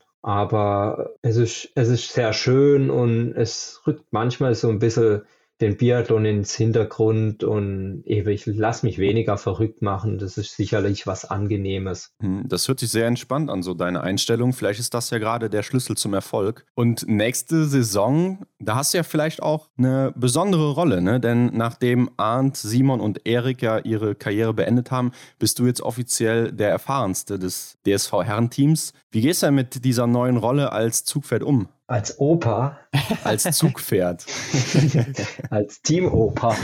Danke, das habt ihr schön ausgedrückt. Als Zugpferd, okay. Auf jeden Fall äh, taugt es mir ganz gut. Also ich freue mich auf die Saison, ich freue mich auf die Rennen. Ich glaube, ich kann einiges reisen und hoffe auch, dass es dann so klappen wird. Und ja, ich finde es, also mir taugt es. Mir ist immer wichtig, mich auch um andere zu kümmern oder zu schauen, dass es im Team alles passt. Und habe ich auch gemacht, als der Erik und der Arndt noch da waren. Ähm, da haben die klar die eine oder andere Sache mal abgenommen und wenn jetzt mal was nicht klappt oder nicht so läuft, wie es sein sollte, weiß ich schon, dass ich derjenige bin, der das dann auch mal ansprechen sollte. Mhm. Aber mit dem Johannes, der ist da, sag ich mal, als Athletensprecher bei der IBU, der Roman bei der, beim DSV. Ähm, ja, also wir sind ein ganz gutes Team und wir sind uns sehr einig innerhalb des Männerteams und ähm, in der Hinsicht äh, bin ich da schon, macht es aktuell sehr viel Spaß, mit dem Team unterwegs zu sein. Und wenn was nicht passt, dann spreche ich das meistens an oder und daher ähm, taugt mir die Rolle als Zugpferd ganz gut. Ja gut, ihr seid jetzt in Vukati zur Weltcup-Quali. Du bist eben gesetzt. Und äh, Benny, wir wissen ja aus der Vergangenheit, du gibst immer gerne so eine Einschätzung vorab hier ab. Ähm, wer holt sich denn diesmal die letzten zwei freien Plätze? Ich muss, ich muss ganz ehrlich sagen, ähm, wenn ich jetzt mal auch so, jetzt waren in Schuscheln diese ähm, Rennen und das ist dann schon auch beeindruckend, die haben ja schon auch einige Leute. Und aber wenn ich jetzt mal eine andere Nation ausschaue, äh, da sieht es dann manchmal klar, die haben gute Leute im Weltcup, aber im Nachwuchsbereich sieht es eher, oder was heißt Nachwuchs? In der B-Liga sieht es eher schwer aus und, oder nicht so toll aus. Und die acht, die jetzt da sind, die sind wirklich, würde ich sagen, schon auch sehr homogen. Klar, es gibt immer Unterschiede. Der eine schießt besser, der andere läuft besser. Aber ich glaube, ich muss mich persönlich auch, wenn jeder von den anderen ein gutes Rennen macht, muss ich mich persönlich ähm, lang machen. Und die vier, die sich jetzt qualifizieren wollen, ich habe mir da schon mal Gedanken gemacht und schon mal überlegt, okay, wem würde ich was zutrauen? Aber ich würde es eigentlich jedem zutrauen. Also, weil es ist, ja, es ist wirklich sehr homo. Also, ich, der eine ja. schießt besser, der andere läuft besser. Ja. Und trotzdem, die haben alle, können sie, wenn sie zwei gute Rennen machen, qualifizieren sie sich. Da ist jetzt keiner, wo man sagt, oh, da ist jetzt jemand Junges dabei, äh, für den wird so oder so schwierig. Ja.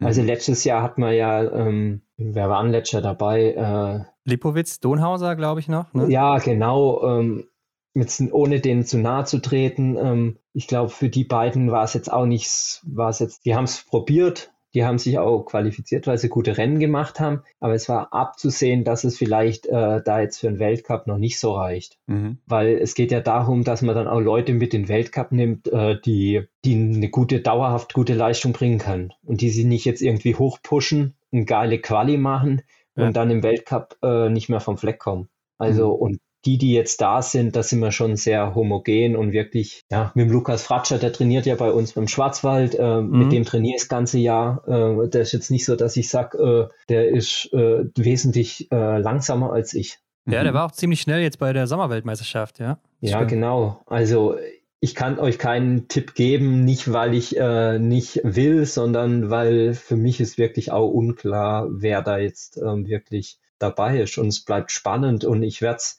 ja, im Sprint sehe ich es ja nicht, aber im Verfolger, äh, im Rennen kann man es ja dann beobachten, gell? Ja, ja, ja. ja, aber es ist doch eine schöne Situation, äh, wenn es der Cheftrainer am schwierigsten hat, überhaupt zu entscheiden, wer denn da jetzt dann mit darf. Ja, ich, ich glaube, die gute Situation ist die, dass sie wahrscheinlich keinen Trainerentscheid machen müssen, sondern einfach ähm, Nach Leistung, ja. sich die Ergebnisliste angucken. Vielleicht okay, wir machen einen Sprint, wir machen einen Verfolger. Im Verfolger ist ja eigentlich der Sprint mit drin. Kann man am Ende sagen, okay, ähm, je nachdem, so wie sie in Verfolger ins Ziel einlaufen, so nimmt man sie mit. Mhm. Das wäre jetzt eine Möglichkeit. Und darum, ich glaube, die Trainer werden da wahrscheinlich sogar nach dem Trainer, äh, nach den Ergebnissen von dem Rennen abgehen und nicht irgendwie noch andere Eindrücke mit einfließen lassen. Mhm. Aber das ist ja nicht mein Job das ist der Job der Trainer. Ja, ja. genau. Aber jetzt ist es ja auch so, dass ihr schon zum dritten Mal hintereinander alleine da oben in Finnland unterwegs seid zur Vorbereitung und für diese interne ähm, Geschichte. Und fast alle Nationen reisen ja mittlerweile nach Schüschön oder nach Idre, um halt diesen ersten internationalen Vergleich vor dem Weltcup-Start zu haben. Du müsstest ja noch beide Seiten kennen. Hilft dir das als Athlet nicht zu wissen, wo du so ungefähr stehst? Wie ist so deine Meinung dazu? Ja, am Sonntag, am Wochenende Testwettkampf mit den Finnen. Ja, wow. Also ganz, Ja. ganz offiziell. Okay, Jetzt- also ja, auch okay, international. Jetzt schauen wir mal kurz, hier Und wen nimmt man da als. Maßstab? Tero Seppela oder was? So, damit Ja. weiß? Ja. Und der war ja eigentlich, der war ja richtig gut. ja, war er auch, klar. Gell? Aber er hatte auch Rennen, tja, da sage ich jetzt mal, wenn er so einen Tag gehabt hatte und ihr da hinter ihm wart, wer weiß. Ja. Nee, ähm, ich finde schon cool, eben diese, also dass es verschiedene Nationen dabei sind. Äh, Ja. das, das zeigt einem gleich mal, wo es hingeht. Also man muss sich ja manchmal so ein bisschen orientieren. Okay, man trainiert im Training vor sich hin, aber ich, es ist auch gut, wenn jetzt mal, also wie gesagt, es ist jetzt nicht so, vor ein paar Jahren war es schon mal so, wo sich vielleicht die vier, so ein Rumpfteam aus vier Leuten, das war der Simon, das war der Arndt, der Erik und ich, Mhm. die so ein bisschen abgehoben haben und dann waren vier, die eher ein bisschen noch, noch nicht so weit waren. Ja. Und die haben jetzt richtig aufgeholt und ähm, da sind wir acht Starke am Start und das ist schon auch ein sehr guter Vergleich, würde ich behaupten. Darum, das passt schon. Klar, Schuscheln und diese Rennen waren schon cool. Also wenn dann noch Zuschauer sind und dieser offizielle Charakter hat, Mhm. es taugt mir mehr und finde ich gut, aber ist jetzt nicht so, dass ich sage, oh, ich brauche das unbedingt. Okay, okay. Aber ich denke mir immer als Athlet, wenn ich dann jetzt in Kontiolahti am Start stehe, dann habe ich ja so gar keinen Plan, was jetzt gerade los ist bei mir, oder? Ja, ein bisschen Spannung ist immer gut. Ja. Okay, okay.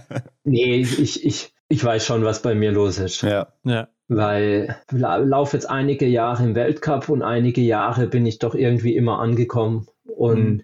Jo, ob das jetzt ein 30. oder ein 10. Platz ist, äh, ist was, wo man drauf aufbauen kann und wo ich jetzt nicht sage, oh, ich bin jetzt überrascht, ich bin jetzt 30. sondern dann sagt man, ja, das wird schon wieder. Und Mhm. wenn ich sage, ich bin Zehnter, dann sage ich nicht, geil, ich bin dieses Jahr so viel schneller, sondern ich sage, ja, äh, mh, das wird es schon auch wieder ein Rennen geben, wo vielleicht die anderen mal wieder besser sind. Also Ja. ist jetzt die letzten Jahre, äh, was ich aus den letzten Jahren gelernt habe, wie ich vorher schon gesagt habe, man kann nicht aus seiner eigenen Haut raus. Klar, man trainiert im Sommer verschiedene Sachen, das trainiert man in einen großen Topf rein und den muss man irgendwie bis zu einem gewissen Grad füllen. Ja. Und klar, man sollte nichts nur noch das eine trainieren, aber wenn man von allem etwas trainiert, dann ist am Ende gar nicht mehr so wichtig, was man trainiert, sondern dass man eigentlich genug trainiert und es wird dann schon irgendwie, also im Winter kommt dann, zeigt sich der Typ, der kann so und so schnell laufen, der Typ, der kann so und so gut schießen. Also man soll jetzt nicht einen ganzen Sommer nichts machen, aber ähm, das ist schon wichtig, dass man was macht. Aber am Ende ist das, ich, ich hoffe, man versteht, was ich meine. Ja, also wenn du jetzt in Schuschön letzter wirst, dann wirst du wahrscheinlich auch das Ruder nicht mehr rumdrehen bis zum Start, ne? Ganz klar. Ja, genau. Ja. Mhm. Okay, aber dann lassen wir das doch mal. Und wir haben jetzt vor kurzem noch von dir, Benny, ein Interview gesehen, im, ja, von einem deutschen Fernsehsendern oder zwei sogar, glaube ich. Und da hast du dich ja zu den neuen Regeln geäußert. Ne? Du hast so ungefähr gesagt, vielleicht mussten die bei der IBU mal einen Arbeitsnachweis bringen und haben sich dann gedacht, ändern wir mal die Regeln. Also das ist doch schon eine deutliche Kritik an den neuen Regeln dann auch, oder? Was heißt eine Kritik? Die Regeln werden wahrscheinlich nicht viel ändern. Die Frage ist, warum man es ändert. Ja. Also dieses, dieses Thema mit den Streichergebnissen, da ist dieser Gesundheitsaspekt von, schon für mich relevant, zu sagen, okay, ähm, wenn ich keine Streicher mehr habe, ist umso wichtiger, dass ich bei jedem Rennen am Start bin. Mhm. Andererseits, ihr habt es ja auch mal, glaube ich, ausgerechnet, oder? Ja. Dass sich da gar nicht viel ändert. Ja, es, ja. Bisschen Oder- ändert sich, klar, viel hat sich nicht getan, aber äh, die Läufer, also eigentlich auch du, ihr hättet eigentlich einen Vorteil, weil klar, ihr bekommt für die ersten sechs Plätze jetzt mehr Punkte und tendenziell ist ein guter Läufer oder ein besserer Läufer immer vor dem besseren Schützen, wenn die gleich sind beim Schießen. Ne? Also okay. Mhm. man holt ja irgendwie ein bisschen mehr immer auf der Strecke nochmal raus dann als am Schießstand und äh, eigentlich ist es für die Läufer äh, doch besser jetzt. Ah, okay. Na dann. Super. Ich die happy? Nein, So schnell Doch gar nicht so schlecht. auch die Punkteverteilung und die Streich. Ja, wie gesagt, warum ändert man es? Ich sehe keinen Bedarf, dass man es ändert. Ja. Und irgendwie werden da manchmal, klar, das Fernsehen will, dass das dann Einheit, dass man da nicht mehr groß rechnen muss. Aber heutzutage äh, kann man doch wohl irgendwie eine Einblendung machen, wo man ein Live-Result-Panel macht oder die das vorbereiten. Also so dumm ist doch nicht der Fernsehzuschauer. Ja, ja. Aber vor, im deutschen Fernsehen meinen sie auch, dass man immer, da hat man ja auch schon als Sportler gesagt, warum sagt ihr eigentlich bei jedem Rennen, ja. welchen Durchmesser die Scheibe hat? Oh. ja, das ist Vorgabe, dass man das sagt. Endlich sagt's mal einer. Das ist die Vorgabe. Und dann denke ich mir, jo, also Biathlon ist ja jetzt nicht mehr, äh, jetzt will ich, ich will keine anderen Sportart zu nahe treten, aber Biathlon ist die Wintersportart Nummer eins mit Skispringen, vielleicht ja. Alpin. Und dann muss man immer noch erklären, wie groß die Ziele sind. Und wenn, dann ist doch auch scheißegal, wie groß die Ziele sind. Äh, man sieht, manche treffen und manche treffen nicht. Ja. Und da wird immer der Zuschauer dümmer gemacht, als er ist. Und ähm, darum verstehe ich nicht, warum man da diese Streichthematik, das ist auf Wunsch des Fernsehers passiert und die haben halt mhm. doch immer manchmal einen Tick mehr mitzureden als vielleicht äh, die Athleten. Wobei ich muss sagen, ähm, in der IBU, so wie die Athleten mit einbezogen werden, ist schon sehr, sehr gut, wenn man auch andere Verbände ähm, sieht. Okay. Klar, es gibt natürlich auch nur im Biathlon diese Streichresultate, muss man sagen, und in anderen Sportarten eher nicht. Aber ich erinnere mich jetzt gerade zum Beispiel auch noch an Julia Simon im letzten Massenstart von Östersund, die da noch krank gestartet ist. Und da gab es ja auch Streichresultate, weil sie hätte die rote, also die Kugel noch gewinnen können, das rote Trikot. Mhm. Ähm, ist dann ja vorletzte oder letzte geworden auch in dem Rennen. Aber da hat das auch nichts gebracht. Dass sie an Start geht, sozusagen. Ja, also trotz Streichresultaten musste sie dann starten zum Schluss, um die Kugel zu holen, hat es dann nicht geschafft. So. Äh, ja, also na? man muss ja ehrlich sagen, oft ist es so, dass man von sich aus schon genug schlechte Rennen hat. Und ob da jetzt noch zwei Streicher, also oftmals streicht man ja null Punkte.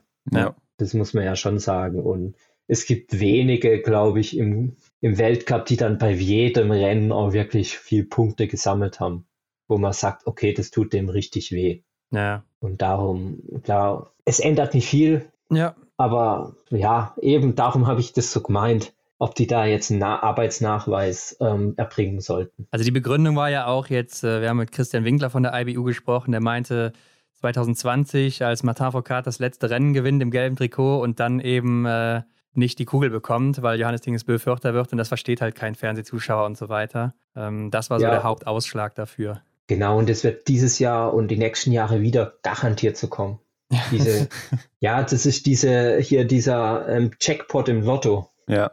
Der kommt nicht so oft vor, aber ja. ja. Also da finde okay. ich, würde ich mir eher hoffen von der technischen Kommission, dass man sich darauf einigt, diese komischen grünen Zweige ähm, am Streckenrand einfach mal äh, nicht mehr zu machen. Ja. Mhm.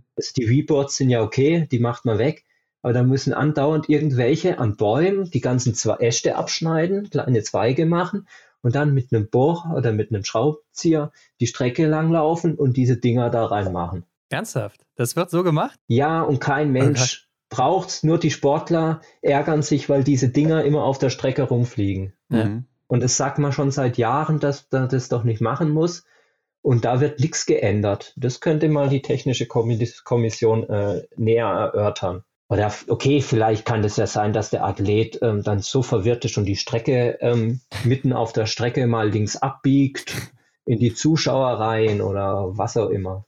Änderungsvorschlag. Ja. okay. Wenn sich bis dahin was getan hat, wisst ihr warum.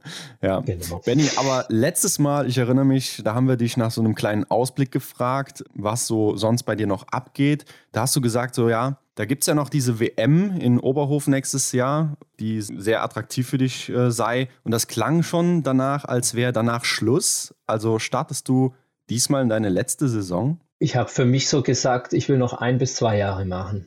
Äh, ich sehe mich nicht, dass ich da nochmal in Mailand am Start bin mhm. oder also ähm, weiter als zwei Jahre mache. Ich kann es jetzt ehrlich gesagt noch gar nicht sagen, weil es hängt für mich ab, wie es mir noch Spaß macht. Mhm. Und es ist halt immer stärker so, dass ich gern was anderes einfach mal machen würde. Also auch mit dem Studium oder auch einfach daheim sein mit dem Kind und so. Das ist immer attraktiver. Es ist jetzt nicht so, dass ich sage, mir macht der Sport nicht mehr Spaß, ab und zu mir, fällt es mir schwerer, mich zu motivieren. Das muss ich schon sagen. Und das ist jetzt aber nichts, wo ich jetzt sage, es geht gar nicht mehr, sondern das wird halt immer so ein bisschen stärker. Und ob ich jetzt nächstes Jahr sage, okay, ich habe nochmal Bock, das nochmal anzugehen, oder ich nach dem Winter sage, äh, es reicht mir jetzt, äh, ich will jetzt was anderes machen, das will ich jetzt noch nicht entscheiden müssen. Und ähm, ich nehme mir da wahrscheinlich so Zeit bis nach der WM und schaue dann mal, wie auch die WM läuft, wie es mir eben, wie es mir Spaß macht, wenn ich jetzt vor jedem Rennen immer noch, es ist halt schon immer viel Aufregung, viel Stress. Und wenn ich jetzt irgendwann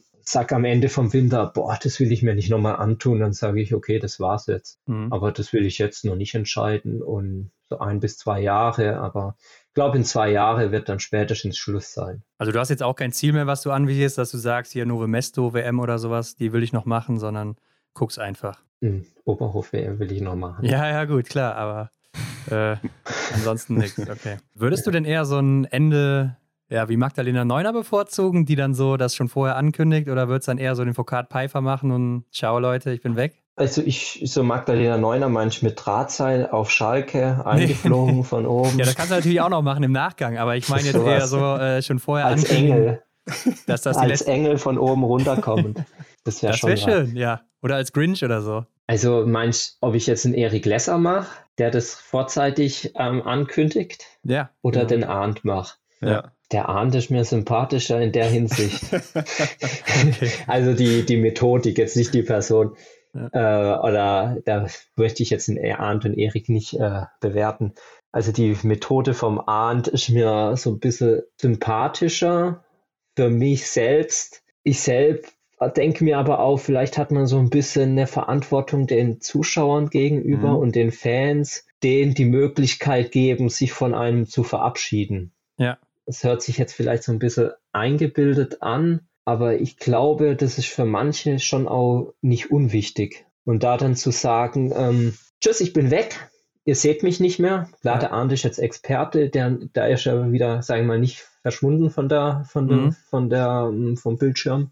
Aber wenn ich jetzt sage, okay, ich sehe mich nicht als Experte, ich will dann eigentlich groß nimmer irgendwo rumhüpfen, ähm, dann ist vielleicht den Zuschauern oder so fair gegenüber, das vielleicht vorneweg so ein bisschen zu sagen und ja, auch vielleicht dem Fernsehen, die einen doch jahrelang auch unterstützt hat, unterstützt haben und gefördert haben oder ihr euren Job genau, und so, ja, ähm, ja. dass das ihr da auch nochmal vielleicht eure Fragen stellen könnt, fände ich jetzt persönlich fair. Woo! So, das ist schon mal ein Stein gemeißelt hier an der Stelle. Also Benny kommt auch ein viertes Mal nochmal wieder. Aber du hast ja auch jetzt mit, du hast ja auch mitbekommen, wie das jetzt mit dem Erik war. Äh, es war doch schon ganz cool auch dann in Holmenkollen vor allen Dingen, wo die Zuschauer da waren, den nochmal richtig gefeiert haben, auch die Norweger und so weiter. Also das ist doch schon geil, oder? Ja, eben, es ist auch schön fürs Team.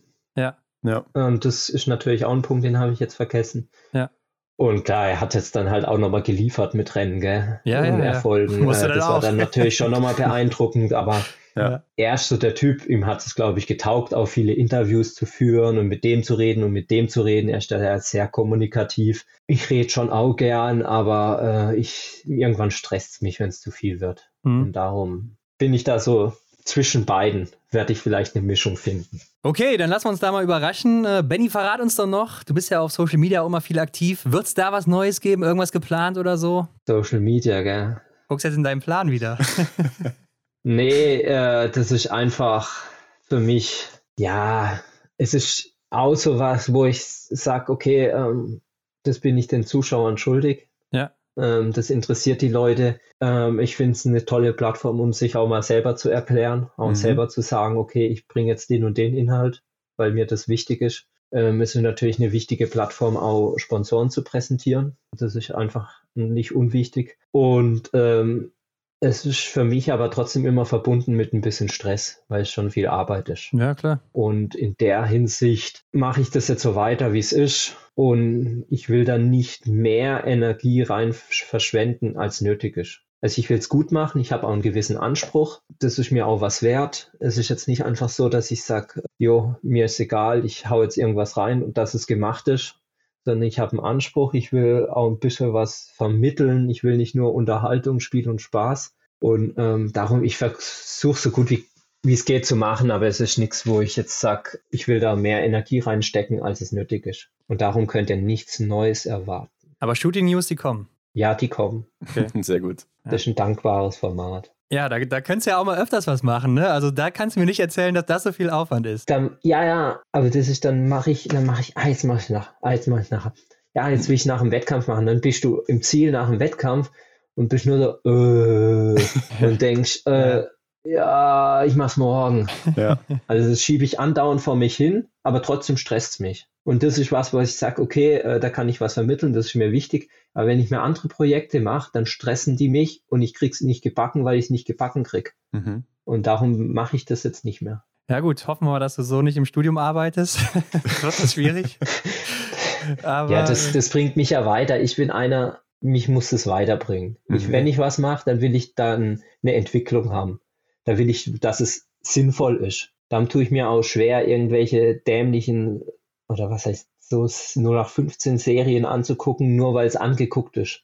Ja. Weil das irgendwie habe ich da keinen Gewinn dabei. Und so ist es bei Instagram auch. Klar, ich poste was, aber für mich ist da ja für die Zuschauer und Fans ist ein Gewinn dabei. Darum mache ich das, denen zuliebe oder euch zuliebe. Aber für mich, ich kriege da nicht unbedingt, klar, die Komment gut positive Kommentare sind schön, aber für mich ist da jetzt nicht so viel Benefit dabei. Mhm. Und wenn ich jetzt was studiere, dann lerne ich was, dann kann ich mich entwickeln. Wenn mich was interessiert, schaue ich es an, dann werde ich, dann werde ich klüger dadurch. Und das ist was, was mich antreibt. Ja. Und das ist was, die Sachen, die mache ich dann auch. Also ich könnte gerne so ein Smart Home, äh, Smart Home Instagram Profil machen. Aber da würden die meisten dann wahrscheinlich nicht viel verstehen. Ja. Aber das interessiert mich. Mhm. Okay. Da würde ich dann, könnte ich meine Gedanken sammeln und so, aber vielleicht mache ich das nach dem Biathlon dann. Also damit hast du wahrscheinlich gerade auch schon ein bisschen verraten, wie dein Zuhause aussieht bei dir, ne? äh, bei mir persönlich daheim nicht, aber bei meinen Eltern. Ja. Die mussten leiden, weil die haben umgebaut und neu gebaut. Die haben alles reingekriegt, was man reinbauen kann. Okay, also die könnte man jetzt hacken, wenn man will. Nein, die habe ich ja gesichert. okay. Ist, ist, ist schwierig. Na gut. Würde ich behaupten. Alles klar, Benny. Sag unseren Zuhörern doch zum Abschluss noch gerne, wo können sie denn folgen und finden, wenn sie jetzt gerade gedacht haben, ah, ich gucke aber doch mal gerne beim Benny auf Social Media vorbei, wenn er denn mal was macht? Äh, ich heiße überall at Benedikt Doll Biathlon. Ja. Genau, also. bei Social, also Instagram, mhm. Fazebook. Gibt's auch noch, ja. Ja. ja. Ich habe auch einen YouTube-Channel, da kommt aber sehr wenig, aber ein paar Allerdings. interessante Beiträge. Ja, stimmt auch. Muss man sagen. Lohnt sich. Ja. Und ich habe einen Blog, der heißt dolzküche.de. Da äh, bin ich aber auch relativ wenig aktiv, weil es ja. schon auch viel Arbeit ist. Mhm. Ähm, da würde ich gern mehr machen. Sowas würde ich gern mehr machen, weil ich da auch vielleicht den Leuten mit Rezepten und so ein bisschen was, was bringen kann. Und ich habe ein Kochbuch, das heißt Deutsch Schwarzwaldlust. Das kann man immer noch überall kaufen. Und wenn man es nirgendwo findet, dann schreibt man mir eine Mail. Sehr gut. Perfekt. Ja, Benny, damit ja. sind wir wieder durch und wir danken dir mal wieder für deine Zeit hier live aus Finnland zum dritten Mal in Folge. Und äh, ja, ich hoffe, es gibt noch ein viertes Mal. Genau, ich danke euch auch, war wieder sehr angenehm. Also, Alles ciao. Klar. Bis, Bis dann, dann, Benny. Ciao. ciao. Tja, wie lange bleibt er uns wohl noch erhalten? Also, das ist mir immer noch ein Rätsel. Mir auch, Ron, mir auch. Ich könnte mir vorstellen, dass er selbst schon so eine kleine Vorahnung hat. Ja, und dann ist ja interessant ähm, zu sehen, wie wird er sich verabschieden, ne? Macht er den Engel wie Magdalena Neuner oder äh, macht das still und heimlich und kommt nie wieder zurück? Ja, ich glaube nicht, dass er das machen wird. Wir werden sehen. Auf jeden Fall werden wir diese Saison nochmal ausgiebig mit ihm genießen und ähm, er hat ja gesagt, er kommt nochmal wieder. Ne? Also ja, ist festgenagelt, ist jetzt vertraglich so abgemacht, also von daher hat er keine andere Wahl, als wiederzukommen hier, ganz klar. Und ja, auch in diesem Jahr sicher wieder der Mann, auf den man zählen kann in Deutschland. Mhm. Ähm, ich finde es auch immer wieder enorm. Er ist ja auch jetzt nicht nur im Biathlon sehr aktiv, sondern auch in anderen Sportarten ja viel aktiv, Bergläufe und so weiter. Ja, sein Spitzname Rennsemmel, dem wird er auch wirklich irgendwie immer gerecht. Ne? Das, das passt einfach wie die Faust aufs Auge ja. bei ihm. Und es ist einfach eine Maschine, finde ich, der Benny. Und bin mal gespannt, wie es dann für ihn in diesem Winter auch weitergehen wird. Ansonsten mhm. möchte ich natürlich nochmal auf die Community Top 5 hinweisen. Also Leute, wenn ihr da noch nicht abgestimmt habt, beziehungsweise noch keinen Kommentar unter dieses Bild gesetzt habt bei Instagram, dann macht das. Ja, macht das. Also wir sind jetzt hier bei fast 15.000 ja. Followern auf Instagram. Da will ich aber mindestens mal fünf Kommentare sehen unter dem Bild. Aber ich glaube, die haben wir schon, oder Hendrik? Die haben wir. Die haben wir leider schon geknackt, aber wir müssen uns dann eben einfach noch höhere Ziele stecken. Also so ein Tausender wäre da schon drin. Also ja. man muss sich ja hohe Ziele stecken, ne? Ja, aber Tausender würde ich nehmen, klar. Realistisch ist das. Ja, also haut mal rein. Bis Donnerstag ist noch Zeit. Ansonsten, wie gesagt, auch am Freitag die Sonderfolge auf Englisch. Also Leute, das wird der absolute Vor allem Wahnsinn. jedes Mal, wenn ich das sehe, hier dann kriege ich ein Grinsen ins Gesicht.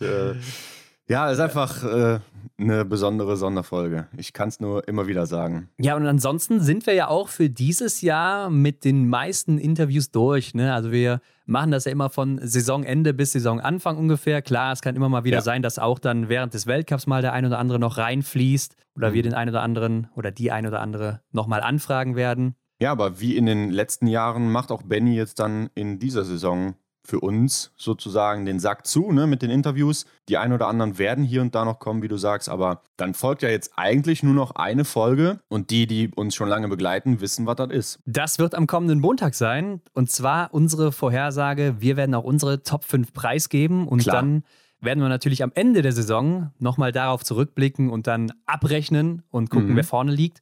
Und wir werden uns dazu einen Gast einladen, niemand Geringeres als Michael Epps Röch, Eurosport-Experte und Biathlon-Legende aus Deutschland und Belgien, wird dabei sein und auch seine Top 5 mit zum Besten geben. Und dann geht es ja einen Tag später am Dienstag schon los. Und zwar nicht nur mit dem Weltcup, sondern ja auch mit dem IBU Cup, der verlegt wurde.